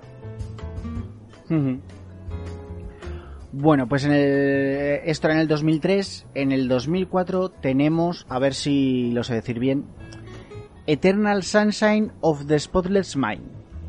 Toma ahí. Para que nos entendamos, olvídate de mí. que es- yo creo que es la primera vez que hacen una buena versión de un título de, de una película en inglés, ¿no? Porque, porque haber hecho la traducción literal de este título me parecería una locura. Pues en, en Hispanoamérica sí que es una traducción literal y es Eterno resplandor de una mente sin recuerdos. Pero vamos, hostia, es que... Vaya titulito, ¿no? Olvídate de mí. olvídate de mí. Yo no, no la veo mal. Sí. Ah, el, Y- título- el título- es más fácil quedarse con Olvídate de mí. Sí. es una película de Michael Gondry, pero que yo creo que lo interesante eh, está en el guion, ¿no? Que es de Charlie Kaufman, eh, creador de esas películas que también entras o no entras. Esto también es de. es de. de extremos. Hmm. Eh, de películas tan extrañas como, como Sir John Malkovich, Adaptation, eh, Anomalisa y la última que he visto estoy pensando en dejarlo. Que si os digo la verdad, no pude terminar. Yo tampoco, la dejé a mitad. O sea, Yo espero, espero poder, body. espero poder reengancharme algún día porque me la sigue ofreciendo Netflix ahí en plan, eh, que la tienes a mitad. y yo, ya, ya, pero... No Hostia. sé, mucha, mucha pereza. yo es que en esa película, eh, la segunda conversación que tienen en el coche a la vuelta de casa de los padres, yo ahí dije, basta, no puedo, es que no puedo. O sea, porque media hora de, de conversación banal, dije, no puedo. Y bueno, esta película, que a mí sí que me gusta, esta Olvídate de mí, no sé, ¿vosotros la habéis visto? Pues la he visto solo una vez y recuerdo que me aburrió bastante. Sí. Sí, pero no, no sabría decirte ahora mismo ni de qué va. Pues Pero a no, ver, no, no, no le tengo, no, se- no tengo buen recuerdo de ella. A ver Yo si la se vi hace también un- hace muchísimo tiempo, sí. un pequeño resumen. Eh, Jim Carrey hace de Joel Barris, que, que tiene una, una, ha tenido una relación un poco turbulenta con el personaje de, de Kate Winslet, que es Clementine, Clementine, y descubre que, que ella ha acudido a una empresa que se dedica a, borrar recuerdos concretos de la gente, ¿vale? O sea, tú vas a la empresa y le dices, borra el recuerdo de mi, de mi última pareja, ¿vale? Porque no quiero, no quiero seguir amargándome con su, con su recuerdo.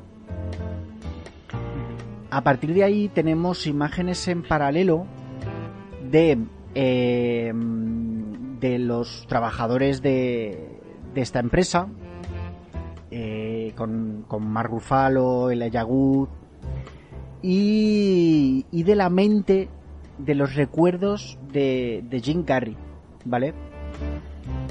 Todo muy, muy onírico. eh, va saltando, vemos recuerdos tanto de la infancia del, del personaje de, de Jim Carrey, como de como recuerdos de, de su relación con, con Clementine. Y bueno, es todo un poco. Es todo un poco extraño. Eh, muy en la línea de los guiones de, de Charlie Kaufman. Porque no sé si habéis visto, por ejemplo, cómo Sir John Malkovich. Que es un, una rayada de película. Yo he visto Pues la de. la he visto. Yo he visto la de Upside Down, que creo que también es suya.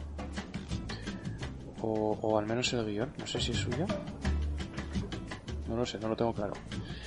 Pero sí que es, sí que es un tío que tiene. Que es conocido por eso, ¿no? Por ser unos guiones bastante truculentos. Hmm, enrevesados y muy oníricos, sí. A mí la película esta me gusta y creo que, que Jim Carrey hace un buen papel. Tanto Jim Carrey como Kate Winslet están, están muy bien en este en esta película. Eh, bueno, podemos decir que, que, que Jim Carrey tuvo la nominación, otra nominación a los, a los Globos de Oro. Que debería ser nominado a un Oscar, seguramente. Bueno, Y bueno, pasamos a otra película del 2004. Es que es increíble cómo va du- duplicando años, ¿no? hmm, sí. Eh, en otra película que, que esta sí que me gusta muchísimo, es que me gusta muchísimo, que es una serie de catastróficas desdichas de, de Lemon Snicket. Es una película que me encanta todo. La estética me vuelve loquísimo de esta película. Los niños me gustan mucho y me vais a decir, ¿cómo? Pero es que me gustan mucho, sobre todo Emily Browning, parece que hace un papelón. Están súper bien. Y Jim Carrey lo, eh, lo hace espectacular. O sea, Jim Sí. Carrey eh, como personaje principal de Conde Olaf, pero luego que tiene cinco o seis personajes más. Sí. Sí, sí. Sale vestido de, de muchos personajes diferentes.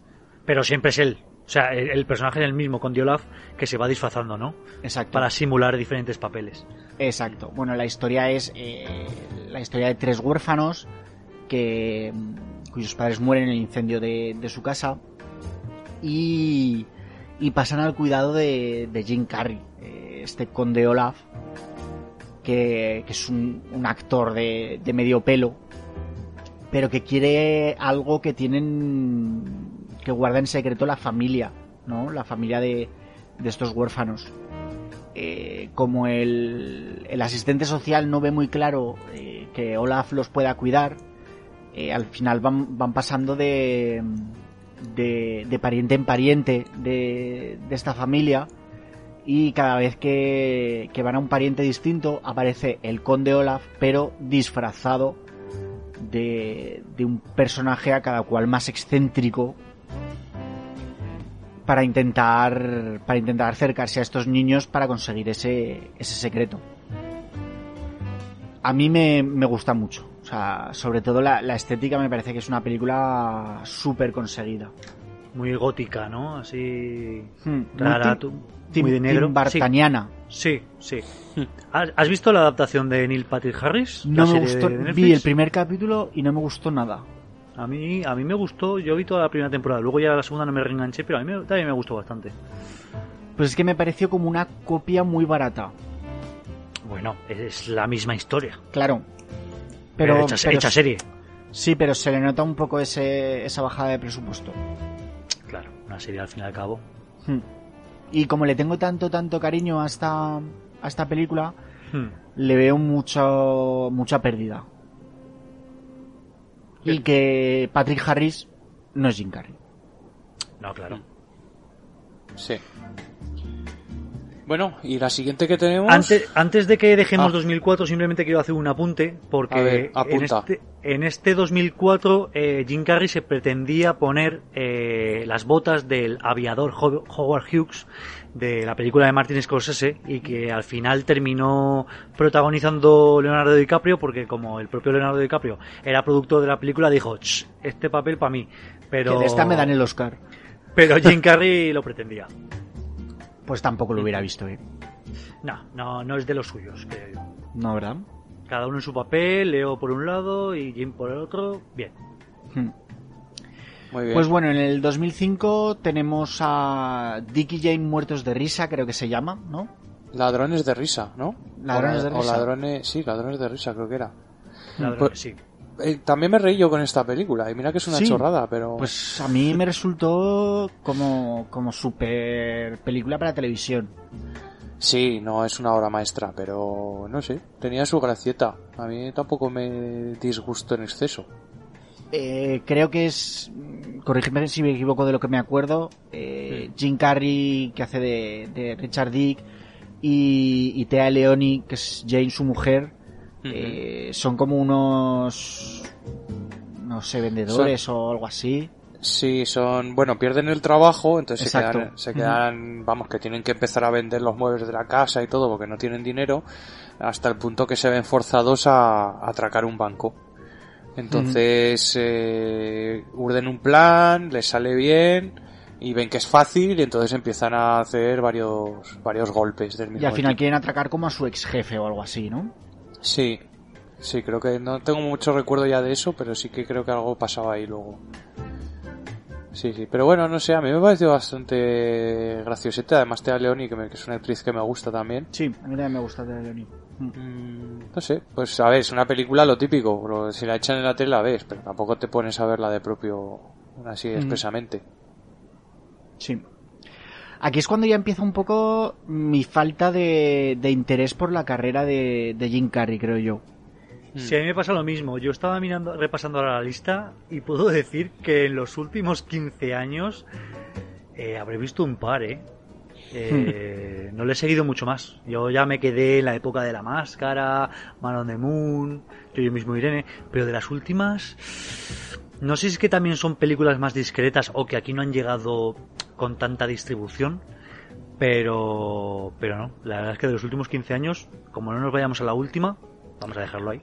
Bueno, yo creo que podemos decir que su época dorada empieza con, con Ace Ventura y, y acaba con, con el show de Truman, creo yo, ¿no? O con Man on the Moon. Hmm, Hmm. Puede ser, sí. Bueno, yo yo mismo Irene tampoco está mal. Hmm, puede ser. Yo yo mismo Irene, yo lo metería hasta ahí, hasta los 2000, ¿no? Más o Ujú. menos. Pero eso a partir de, de, los 2000, de enganchar un éxito con otro. sí. Pero es que del 94 a los 2000 son 6 años y tiene 1, 2, 3, 4, 5, 6, 7, 8, 9, 10, 11 películas. De las Sí. 11, 9 muy buenas. O sea, Es que, vamos. Sí, sí, sí. no se le puede pedir que, no- más. que normal que petase todos los todos los puros ya al principio y, y luego ya ha ido haciendo cosas que a ver a, a lo mejor son películas más trascendentales más de trabajar en el personaje además ya sabemos que le va el método a, a Jim Carrey y son películas que llegan más pero pues que a lo mejor no es lo que esperábamos de un Jim Carrey no que nosotros somos más de tirarnos a la risa no. Mm. Sí. Sí, pues eh, de tirarse a otra cosa, por ejemplo, es nuestra siguiente película, que es el número 23. Que yo creo que intenté ver en algún momento y no me dormí, creo yo. Creo que me dormí. Igual no era el momento de verla, pero ¿la habéis visto alguno? No, Sé que es una película de pseudoterror. Joel, Schuma- Joel Schumacher, además de director, ¿eh? Otra sí, vez. sí. Igual por eso no la vi. ahí de... Pero vamos, que es que ni me acuerdo muy bien de qué, de qué iba. Vamos a proponernos ver eh, The Majestic y este número 23 en algún momento. venga va y lo traeremos a lo mejor en alguna recomendación o Exacto. Diremos, programa especial de películas no vistas de Jim Carrey. Pero bueno, Bueno. pasamos de este número 23, que no la tenemos fresca, Sí. Y bueno, tenemos un- una película en la que pone en la que pone voz a, es la película de Dr. Seuss Horton, que es una película que yo he visto y me hace bastante gracia. Pues no le identifico, ¿eh? No, no sé de qué va Pues esta. claro, pero es que habrás visto la voz doblada. Sí, sí, pero que ni me suena la peli. ¿Se llama así en, en castellano, Horton? Sí, es un elefante que se llama Horton que descubre que dentro de una mota de polvo o una hoja de una planta o algo así eh, vive como un una ciudad entera como de, de bichitos No me suena nada. Y que, que le hablan a, a este elefante. ¿No te suena? Nada, para nada. Ah, pues es graciosilla, no está mal, ¿eh? No está mal. Pero bueno, es, es un papel de, de doblaje que no, no, Hmm. tiene, no tiene más. Y ese mismo año hizo Di que sí. Di que sí, que yo no la he visto. Joder, pues esta también está bastante bien. Sí, es que por lo... Es que, vamos, si te digo la verdad, que ni me sonaba. Pues te la recomiendo. Esta sí que te la recomiendo porque yo creo que te, te va a gustar. Además ni me hay- sonaba, pero por lo que he leído, mm, es un poco un calco de, un calco de mentiroso compulsivo, ¿no? Eh, más o menos. Más o menos. Algo así. O sea, Pues- no es exactamente lo mismo, pero... Háblanos Eh, de ella, David. Sí, pues a ver, es un tío, el que hace del papel de, de Jim Carrey, que, que es un poco pues casero, no quiere hacer nunca nada, siempre está cerrado a todos los planes. Y entonces un día va a, una especie de, de charla eh, de un tío que como que te abre la mente, ¿no? Y, y le dice pues que hay que decir que sí a todo, que hay que abrirse a cosas nuevas, experiencias nuevas. Y, y entonces al final dice, vale, pues voy a, voy a hacerlo, voy a decir que sí a todo, no voy a negarme a nada para, para buscar planes nuevos. Y si me llevan a algo raro, seguro que sirve para algo. Y entonces empieza a meterse en situaciones totalmente rocambolescas, ¿no? Porque claro, va diciendo que sí a todo, a todo el mundo. Y, y, hay, bueno, situaciones bastante graciosas. Se encuentra aquí con, con una chica también que, que, es, que está interpretada por Zoe Deschanel, que es la de New Girl, la chica, la actriz que hace de New Girl, que que la conocéis. Sí. Y, y bueno, pues hay un poco un pequeño romance ahí también entre ellos, pero también tirado todo por ese, por ese afán de decir que sí a todo, ¿no? Entonces al final se encuentran en una situación un poco que no saben si están en esa situación porque él dice que sí a todo o porque les ha llevado realmente su- sus sentimientos les han llevado a eso. Bueno, hay un poco hay un desarrollo de ese tema. A mí me, no sé, me pareció graciosita la, la película. Hay alguna escena también que, que, pues eso, que te, que te hace gracia, que te ríes. Venga, Pero bueno, sí, no deja de ser un, un mentiroso compulsivo 2.0. Y bueno, seguimos en el, en el 2009 con Philip Morris Te Quiero. Que yo creo que esta película sí que la he visto, pero no me acuerdo. No sé si alguno de vosotros la tenéis por ahí en la No, mente. la- Pues- es de las que tengo en lista, pero nunca la he llegado a ver. O sea que en algún momento me he propuesto ver, pero no, no se ha dado el caso. Pues yo creo que sí que la vi, pero vamos. mm, Me debió pasar muy por encima porque no, no me acuerdo de nada. Pues eh, así como detalle te diré que es una película que aunque se estrenó en 2009 es de 2007, pero que estuvo un poco secuestrada por los productores porque decían que era una película demasiado gay Sí. y que no iba a gustar. Entonces, Hombre, he leído que, que incluso asociaciones conservadoras de Estados Unidos acosaron a Jim Carrey hmm, por, por, por una escena gay que tiene en la, en la película con Ewan McGregor. Y luego al final Unidos, eh, cambiaron algún poco el montaje y tal y cual y en 2009 la terminaron de, de estrenar. Bueno, eh, seguimos en 2009 con, con otra película de, de- de animación, eh, esta vez de, de Robert Zemeckis, que es un cuento de Navidad. No sé si la habéis visto, eh, es una película de mm, hecha con captura de movimiento, eh, al estilo de cómo se llamaba la película de Polar Express, exacto de Tom Hanks. te leído la mente, ¿eh? Exacto, exacto. Sí, es que no hay, no hay muchas tampoco con esta técnica de captura de movimiento, ¿no? Hmm. Y bueno, es el, al final es la típica película de, de cuento de Navidad. El cuento de Navidad. Señor Scrooge. Exacto, Scrooge, los fantasmas, no sé qué. Que bueno, Que como la hemos visto mil veces y mi- hay mil versiones, realmente no sé hasta qué punto puedes ofrecer algo nuevo. exacto. Y alcanzó su obra cumbre con los fantasmas atacan al jefe. Pues después de eso ya. No. Ya puede- solo puede ir para abajo, ¿no? Exacto. Pero que vamos, eh, tenemos a Jim Carrey como Scrooge y tenemos también a Gary Oldman, Colin Firth, Bob Hoskins, Robin Wright, eh, Y- Elwes. Y música de Alan Silvestri. Sí, sí, es que era, yo, yo recuerdo en su estreno que, fue un, boom. O sea, era como el estreno de esas navidades. Pero bueno, un poco como, como la del Grinch, una película de estreno navideño que yo creo que tiene poco recorrido más allá de, de poder verla en televisión todas las navidades, ¿no? Sí. No, pero que tarde o, tem- tarde o temprano siguen saliendo nuevas versiones de, de Cuento de Navidad. Creo que la última que salió era una de Guy Pearce, que creo que incluso era una serie, no era una película. O sea, eh, que hay muchas. Entonces, lo que digo, en realidad siempre la misma historia. Pues no sé si da para hacer una serie, ¿eh? Madre mía. Bueno, Es que una temporada. Es que no la he llegado a ver. Eh, Tenía ganas de verla, pero... Es que Estoy, estoy diciendo que quiero ver muchas películas, pero que no, Sí. no me da la vida. no sé si os pasa que hay, hay cosas que quieren que quieren pasar a serie de televisión, bueno, a serie, a serie de plataforma, que dices, pero ¿y cómo ¿Dónde le vas? van a sacar más jugo a eso?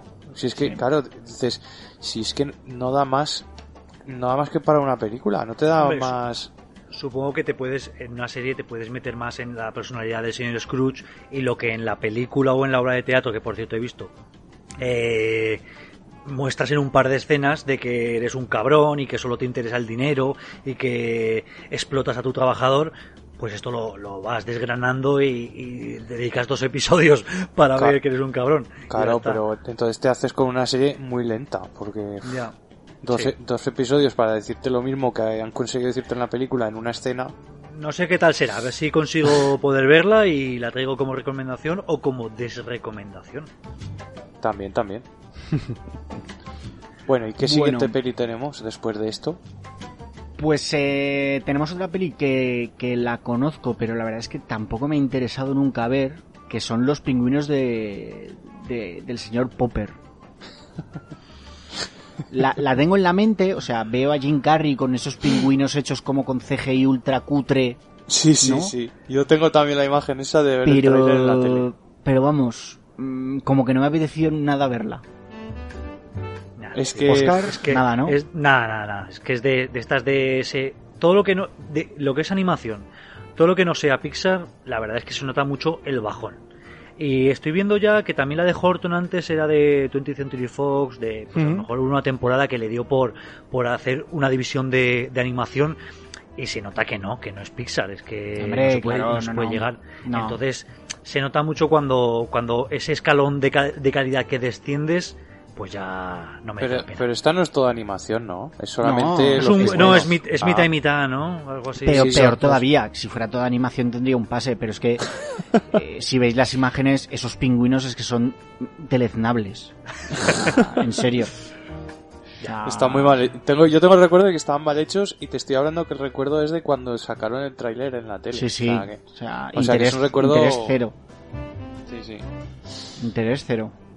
Pues nada, pasemos a la siguiente porque... Nada, seguimos en el 2013 con otra película que, que he descubierto mm, haciendo mi- esta búsqueda mía de, de, de Jim Carrey y que realmente no tiene mala pinta, ¿eh? Sobre todo por, por, por los actores que, que tiene.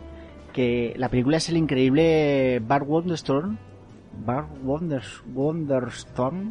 Wonderful Life. Y Un, que, tío, un tío, un tío. Y que junto a Jim Carrey está Steve Carrell eh, y Steve Buscemi. Sí, sí, sí. Ojo, eh. Dos grandes. Ojo. Sí, sí. Y Pero James que- Gandolfini y Leo aquí también. Pero que la. Totalmente desconocida para mí. O sea, vamos, no había oído hablar de ella nunca. Esto yo creo que no salió de Estados Unidos porque estoy viendo ¿Verdad? recauda- recaudación 27 millones y medio Y es que no con, un- tienen. con un presupuesto de 30. Y es que no, que- no tiene ni, ni título en castellano. Con lo cual, vamos. Un poco raro. Además, distribuye la Warner, parece raro que no eh, llegase. Carrell y, Buscemi son dos, dos magos de, de Las Vegas que se separan. eh, entonces. eh, el personaje de Carrell conoce a, a un mago callejero que es, que es Jim Carrey. Y bueno.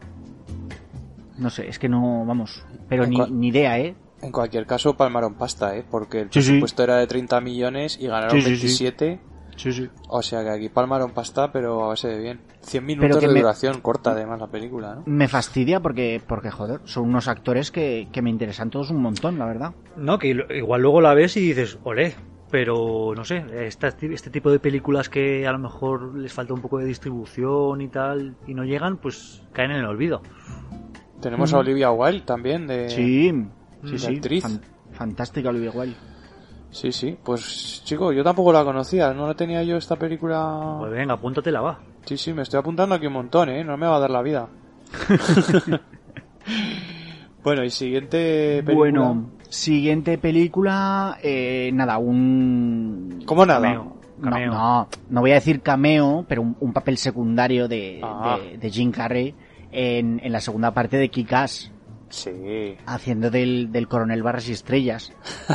Eh, A mí me gusta este, Kick-Ass. Este líder de, de esta, entre comillas, Liga de la Justicia amateur, ¿no? Que, que montan en, en Kick-Ass 2 y que está bastante guay. Eh, yo me he leído los, los dos cómics de Kick-Ass y, y está bastante bien representado el personaje de- del coronel, la verdad, por Jim Carrey. Está muy guay. Muy guay. Que por cierto, en la primera de Kick-Ass aparece Nicolas Cage. Claro. Ujú. mejor El amigo de Jim Carrey, El, el padre, ¿no? De- de Hitgirl. Hmm. Mm, Exacto. Y Pues sí. bueno, pero sin más, tampoco es un no es un protagónico, eh, No. es un, un secundario de lujo, por, por decirlo así, ¿no? Sí, es que en ese 2013 hizo tres películas, pues supongo que le quedaba por ahí un tiempecillo libre y dijo, venga, va, que me apunto aquí Kick-Ass 2. Sí, pero y al final eh, de, de esas tres películas, la más interesante es este secundario en Kick-Ass 2. Porque teníamos la anterior que hemos dicho, de Increíble Board Wonderstorm, no me canso de decirlo. Y la siguiente que voy a decir que es Anchorman 2. Mm, Ni idea, ¿no? Ni idea.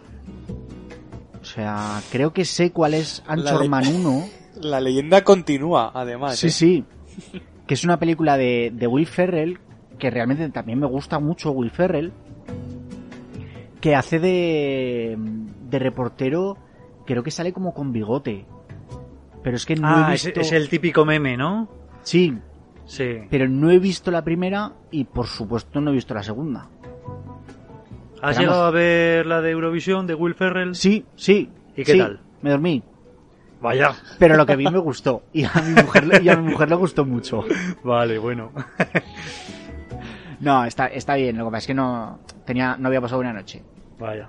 Pero vamos, en esta Anchorman 2 volvemos a tener a Steve Carell también, teníamos a, a Paul Rudd, a Christina Applegate, o sea que... Pero... Me encanta Paul Rudd. Hay cameos, cameos de Harrison Ford, de, de Liam Neeson.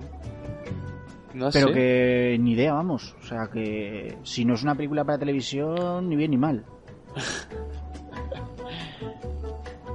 Bueno, yo creo que a veces así en Hollywood, entre amiguetes, se hacen Sí, mm, claro. peliculillas que, bueno, aunque no tengan mucha repercusión a nivel internacional, pues trabajas, ¿no? Porque te gusta el proyecto y ya está.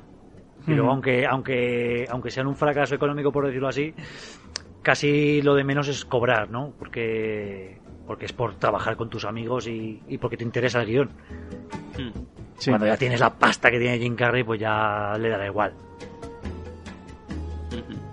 Eh, bueno, la siguiente película nos vamos a 2014, que tenemos la secuela directa, eh, ya no es eh, una de estas películas de comienzos, de Dos Tontos Muy Tontos. Que si os digo la verdad, creo que la vi el 2015, el día 1 de enero de 2015, Toma. ¿El día de Año Nuevo? con su consiguiente resacón en Las Vegas que tenía yo encima. Con lo cual me acuerdo la misa a la mitad. Pero yo es que lo que no recuerdo es haber visto esta película en los cines expuesta, porque 2014, algo relativamente hace poco, nos tendríamos que acordar y más siendo la secuela de un peliculón que nos encanta, Dos tontos muy tontos. Y sin embargo, ¿vosotros os acordáis de que, de que las pusieran en cines? Yo creo que No. sí. Yo no. Yo sé que existe, pero porque la he visto por ahí. Pero de verla anunciada en el cine, la verdad es que no, no tengo ese. No es tengo que ese una vez vista, yo la recuerdo como una película muy, muy, muy, muy, muy menor. Y eso que volvemos a tener a los Farrelly eh, en la dirección Hmm. y, y, bueno, a lo- a los mismos. Sí, vuelve- vuelven todos, ¿no? Tenemos a. Jim Carrey, a, a Jeff Daniels. Pero es que, si me preguntáis de qué iba, ni repajolera idea. Pero ni repajolera, ¿eh? Es que no me acuerdo. O sea, se me nubla todo. Serían los efectos del alcohol. Es, sí, debe ser. en sangre. Vosotros no la habéis, no la habéis No, no, no lo he visto. No. Es que. Es que ese año, es que ese año hubo, hubo estrenos que yo creo que sí que sonaron, ¿eh? En cartelera. Estoy viendo aquí, por ejemplo, el, el, el reinicio de Robocop. No sé si os acordáis. Hostia. Con, con Samuel L. Jackson y tal. Sí, sí. Mm, Ostras, macho. Qué mala, macho. Qué decepción. O sea, Sí, sí. yo me esperaba, me esperaba otra cosa. Bueno, a ver, me esperaba otra cosa y no, porque al final cuando ves un tráiler dices, ostras, como sea todo así, pero, pero bueno. Que yo creo que esas películas como que suenan más, ¿no? En, en cine. Había aquí, eh, Hijo de Dios, esta no es la de, mm, la de Clive Owen. O no, ese es Hijo de los Eh, Hombres los hijos de los hombres. que no era este año, no. El Gran Hotel Budapest también es en 2014. 300 eh, Rise of an Empire, que es la segunda de 300. Mm, Yo creo que se quedó un poco eclipsada, ¿no? Esa película. Sí, sí, Es porque que, bueno, f- es una segunda el- parte, pero sin mucho interés. El Soldado de Invierno, que también fue ese año. Hay, hay un montón. Hay un montón. Noé. Hay un montón de películas ese año que yo creo que se eclipsó. O sea, Ujú. un momento que no. Hablo de películas eh, de, de mucha publicidad. O sea, que es, que, es, que es lo que un poco ves tú cuando pues eso, en la tele o colgado en un cartel o lo que sea, lo que ves es esas películas de gran presupuesto en marketing, ¿no? Sí.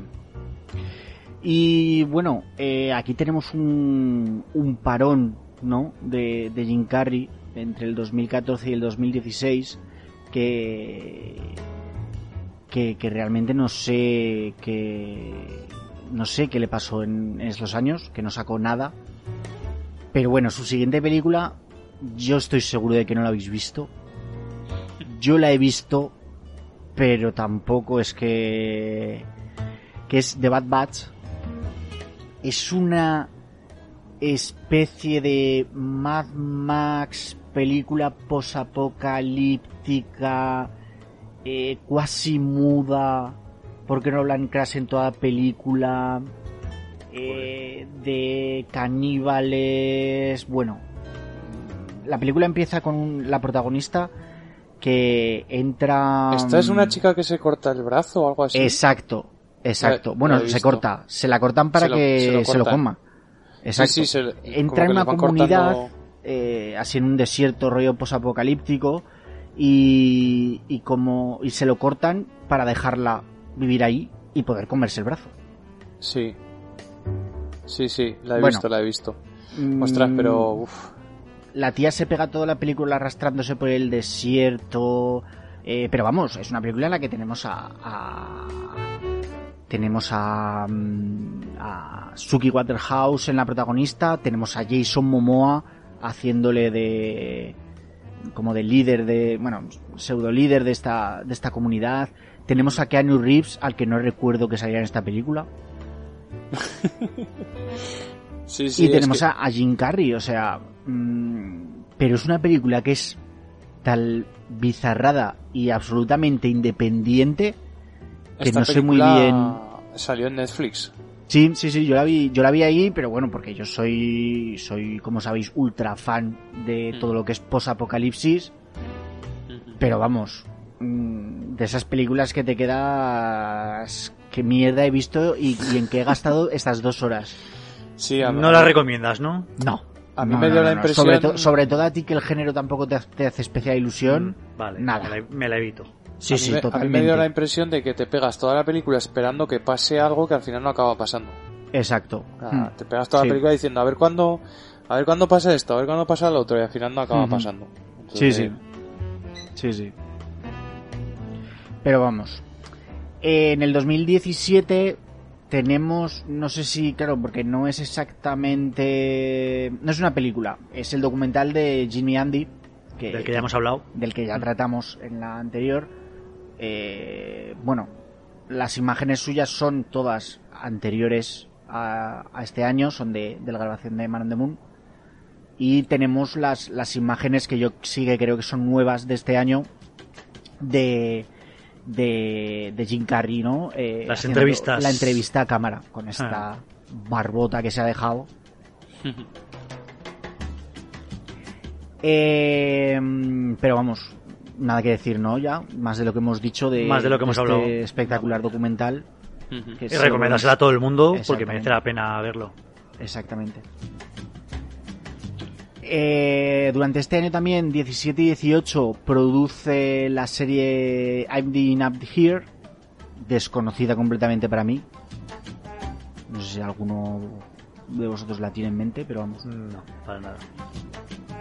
En el 2018 estrena la película Dark Crimes, desconocidísima también para mí. Eh, película polaco-americana, ya con eso te lo digo todo. Toma, tócate las narices. Ah, Yo, pues, yo esta sí que la tengo oída, pero no la he visto. Sí. Pero sí que la tengo oída por ahí de haberla visto anunciada en algún sitio, sí. pues ni idea, vamos. Pero ni idea.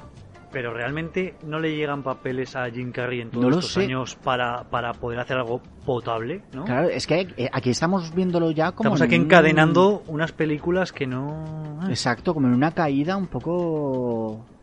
Sí que en el 18-20 la serie de Kidding, que sí que ha tenido bastante fama. eh, Que yo intenté ver ¿Y qué que yo creo que llegué hasta mitad de temporada, pero luego no continué porque es que no terminaba de pillarle el gusto.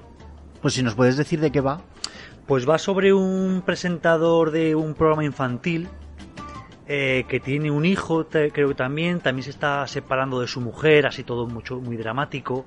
Es un poco lo mismo que estamos hablando antes de el que tiene que hacer gracia, pero él mismo tiene depresión. El personaje como que tiene depresión, quiere hacer cosas muy ortodoxas, muy heterodoxas, perdón, en, en el programa infantil. Pero claro, les le dicen, es un programa infantil, no te puedes pasar de hacer cosas muy raras. Y él pretende darle una vuelta total. Y no recuerdo mucho más, pero no era... Si, si la abandoné es porque no, no me iba mucho. Pero creo que tiene una segunda temporada, así que Sí, a, a alguien le par de gustar. Sí, y yo la recuerdo como que como que tenía tuvo bastante fama en su momento y como que fue un poco el, el regreso, ¿no? De Jim Carrey a, a la actuación. La vendían un poco un poco así. O querían bueno. que fuera así. Sí, Yo claro, creo que tuvo final- que llegar 2020 para ver Exacto. a Jim dos- Carrey de, de vuelta, ¿no? Sí, la verdad es que sí. En 2020 tenemos eh, Sonic la película, que si os remontáis al capítulo Piloto. 1 por 01 de, del sótano de Bruce, tendréis ahí tendréis ahí la, la el, El análisis. análisis. como película de estreno de, Mm. de Sonic. ¿Qué os parece en esta película? Vamos a se, sale, recordar un poco. se sale el Doctor Robotnik. A mí, Yo sí, creo que es lo mejor de la película. A mí me convence. Bueno, a lo mejor, para mí yo ya dije en su día que lo mejor es Sonic y que solo me interesa cuando está saliendo Sonic en pantalla. Pero como villano me gusta mucho Robotnik, sobre todo al final, ese- esa caracterización que le, haga- que le hacen. El resto de la película me parece eh, demasiado pasado de vueltas, pero bueno, yo creo que querían hacer un personaje así y Jim Carrey lo borda. Hmm. Yo creo que Jim Carrey aún podría estar más desatado en, en, en Sonic. O sea, lo veía un poco contenido. Pero, Pero creo que bien. creo que si hacen una secuela, que no sé si la terminan haciendo, eh, a- por ahí había unas escenas postcréditos que Sí, sí. llamaba a ello. Con Eso ese parece. bigote, Eso, sí que era Robotnik. Creo que podemos tener ese desa- ese Jim Carrey desatado del que hablas. En Mm. este ha estado más contenido y aún así, claro, es un villano. Eh, se pasa un poco de vueltas, pero de- dentro de lo que es maldad y avergonzar a la gente y, y pasarse con la gente. Hombre, estamos hablando de que esta peli, con un presupuesto de 95 millones, recaudó 300 millones, ¿eh? O sea que yo creo que para una, secu- una secuela sí que puede dar. Que fue el, yo creo, el último gran estreno prepandemia, ¿no? Sí, sí, Sí. Vamos, yo creo que la primera vez que volví a salir de casa, ir al centro de la ciudad, eh, meses después, carteles. estaba todavía el cartel en el cine Palafox Sí, de sí, sí. Sony, que dije, Dios mío, se ha parado el tiempo. Pues mira, es que se estrenó un 14 de febrero de 2020 y si recordamos bien, a día 10 de marzo o así es cuando empezaron la cosa fuerte, fuerte. No, 10 de marzo creo que fue No. cuando confinaron, ¿no? No, O el 10 de o el 13. 18 o- 19. Por Ah, ahí, por ahí pues- se empezaba... Ah, no, no, no, no, perdona, perdona. Sí, sí, sí, sí, sobre el 14 o así. Sí, Yo sí, creo sí. que fue por ahí, más o menos. Sí, O sea, sí, tu- sí, tu- sí. tu- tuvo un mes, la película tuvo un mes de, de proyección y aún así llegó a 316 millones. O sea, que, que en condiciones normales, a saber lo que habría pasado, ¿eh? Sí. Lo que pasa es que película- yo creo que, que se- si hay una secuela eh, será dentro de una- uno o dos años, tranquilamente. Pero tranquilamente. Hombre, Sí. teniendo en cuenta que es una, una película que necesita animación digital, esto no se hace de un día para otro, entonces Mm. yo creo que le costará. Y más teniendo en cuenta que yo creo que ahora todo está muy parado en Hollywood, pues a ver por dónde sa- salta la libre, ¿no? Claro, Mm. claro. Pues bueno, último papel de, de Jim Carrey, última película de Jim Carrey. Esto ha sido su, su vida y su obra. Hmm. Yo me gustaría me gustaría haceros una pregunta. A ver, A ver, ahora sí, esta ya es la buena. Eh, en un en un hipotético caso en el que os fueseis a una isla desierta y os tuvieseis que llevar una sola película de Jim Carrey, hostia. ¿qué película elegiríais? Oscar. Es muy complicado, es muy complicado de elegir, porque tenemos comedia, tenemos drama. Estoy al, estoy al 50% con la película que hoy nos ocupa, Man on the Moon, y con La Máscara, que es la primera que, que vi de Jim Carrey. Entonces, hace muchísimo más tiempo que no veo La Máscara. pero no sé si resiste el paso del tiempo. No lo sé, no me, no me puedo decantar, lo siento. me, me, me, me llevo las dos o no me llevo ninguna. Me llevaría, Y- inter- me llevaría Interestelar. La- las Vaya. Qué cabrón. Eh, ¿Y tú, Diego? Pues es que es una, una pregunta capciosa, ¿sabes? Porque la he pregun- mucho para que. Porque podrías que preguntarme cuál es mi película favorita de Jim Carrey. Y Sí, que ya he dicho que es eh, un loco a domicilio. ¿Que Ah. me la llevara a una isla desierta? No, porque yo O sea, creo que en una isla bucle, desierta ¿eh? Tú- necesitaría eh, reírme para un poco descongestionarme de esa, de esa vida de, de cazar pescado y, y, y tostarme al sol, ¿no? Buscar agua. Oye, hay gente que hace eso en sus vacaciones, ¿eh? Sí, eso sí. Y me llevaría Dos tontos muy tontos porque yo creo que es la película que, que me hace reír como un... como un bobalicón. Ostras, pero te cansarías, ¿eh? Sí, ¿tú crees? Yo es, que, yo es que creo que para una isla desierta tienes que llevarte una película que siempre que la veas descubras cosas nuevas. Y claro, eso pues en una película de risa a lo mejor puede tirar a, al hastío. Bueno, me la vería cada dos o tres días para no... Hasta que te supieses los, los diálogos. Claro, y lo, lo haría con... Yo haría de Joyd y mi coco amigo haría de Harry. Bueno, he dicho una, una película de Jim Carrey, pero seguramente os dejarían llevaros de otros actores o directores famosos, por supuesto. Pero bueno, David, David, por favor, dinos tu peli qué película Yo- te llevarías tú a un- a una isla desierta. Yo, mira, eh, yo creo que me llevaría la de la de yo yo mismo Irene. Me llevaría esa. Por lo Pero mismo, ¿no? está- Para reírte. Sí, pero está muy lu- muy peleada con la máscara, porque la máscara es que me gusta mucho y me pasa un poco como a Oscar, que tengo un poco de nostalgia de nostalgia hacia esa peli porque porque aparte de que éramos más críos y esas cosas nos molaban, eh, es, es un poco cuando empezamos a conocer a, a Jim Carrey. Entonces sí que le tengo un poco de cariño y aparte sale Cameron Díaz también. Sí. Que, Además- que te podría servir para, para otros momentos de asueto, Claro. ¿no? Cameron Díaz con ese vestido vestido Claro. rojo en- entrando al banco. Joder, ya te digo, impresionante. Además escena. sería, sería para ver la portada, porque no tendrías dónde enchufar la película. Así que, Muy bien, pues oye, yo creo que hemos hecho un repaso muy chulo, ¿eh? Muy chulo de Jim Carrey. Y Merecido. Merecido eh, lo que hablamos. Pues lo más importante yo creo que es su época dorada, ¿no? Hasta los 2000, más o menos, hasta el 2000 o así. Hmm. Luego ya empezó a tener un poco de, de caída. Pero Sí. bueno, yo espero todavía, yo tengo, no sé vosotros, pero yo todavía tengo esa esperanza de que, de que vaya a resurgir en algún papel haciendo ya de un actor maduro, ¿no? Y, y haciendo algo diferente a, los, a lo que no tiene- nos tiene acostumbrados. Sí, que nos A vuelva ver. a sorprender con otro show de Truman o otro yo Man creo, yo creo que estos años eh, que ha pasado en Barbecho, de- con estas, estas películas un poco regulares, a lo mejor ha podido coincidir con estos problemas que ha tenido en su vida personal y que termina reflejándose ¿no? en su obra.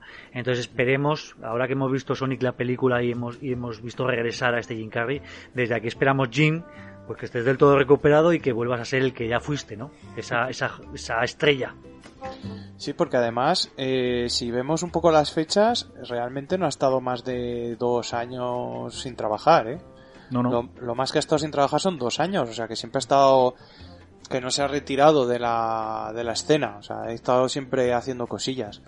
Entonces, bueno, yo tengo la esperanza también de que algún día le volvamos a ver en plenas facultades. Hombre, y que yo creo que, que, que a, a poco mal que haya sabido invertir su dinero, realmente no necesitaría seguir trabajando, ¿no? O sea, Claro. que, que seguirlo viendo en películas quiere decir que él sigue queriendo trabajar. Sí, ya sí. no es simplemente una cosa alimenticia, sino que él sigue queriendo trabajar. Entonces, bueno, esperemos que, que nos vuelva a sorprender. Hombre, que tiene 58 años, yo creo que todavía tiene cuerda, ¿no? Sí, sí. Sí, sí, Pero sí, igual ya no tanto... No, eso No sé. te iba a decir, no tanto tirando a la comedia, porque a lo mejor tiene que empezar a hacer eh, mm, papeles de, de vejete, ¿no? A lo mejor vemos que se va más hacia el drama, ¿no? Que también le ha gustado siempre eh, ese tipo de papeles. Bueno, os puedo decir que es abuelo, Jim Carrey. O sea, tiene un nieto. O sea que, vamos, Sí, pues es que claro, tiene 60 años ya, a lo tonto. Mm. Casi, casi. Sí, sí. Muy bien, pues bueno, vamos a pasar a la siguiente sección que yo creo que ya hemos, hemos revisado y profundizado mucho en la carrera de Jim Carrey. Y ya con la siguiente sección tenemos una sorpresita, pero antes vamos con una recomendación.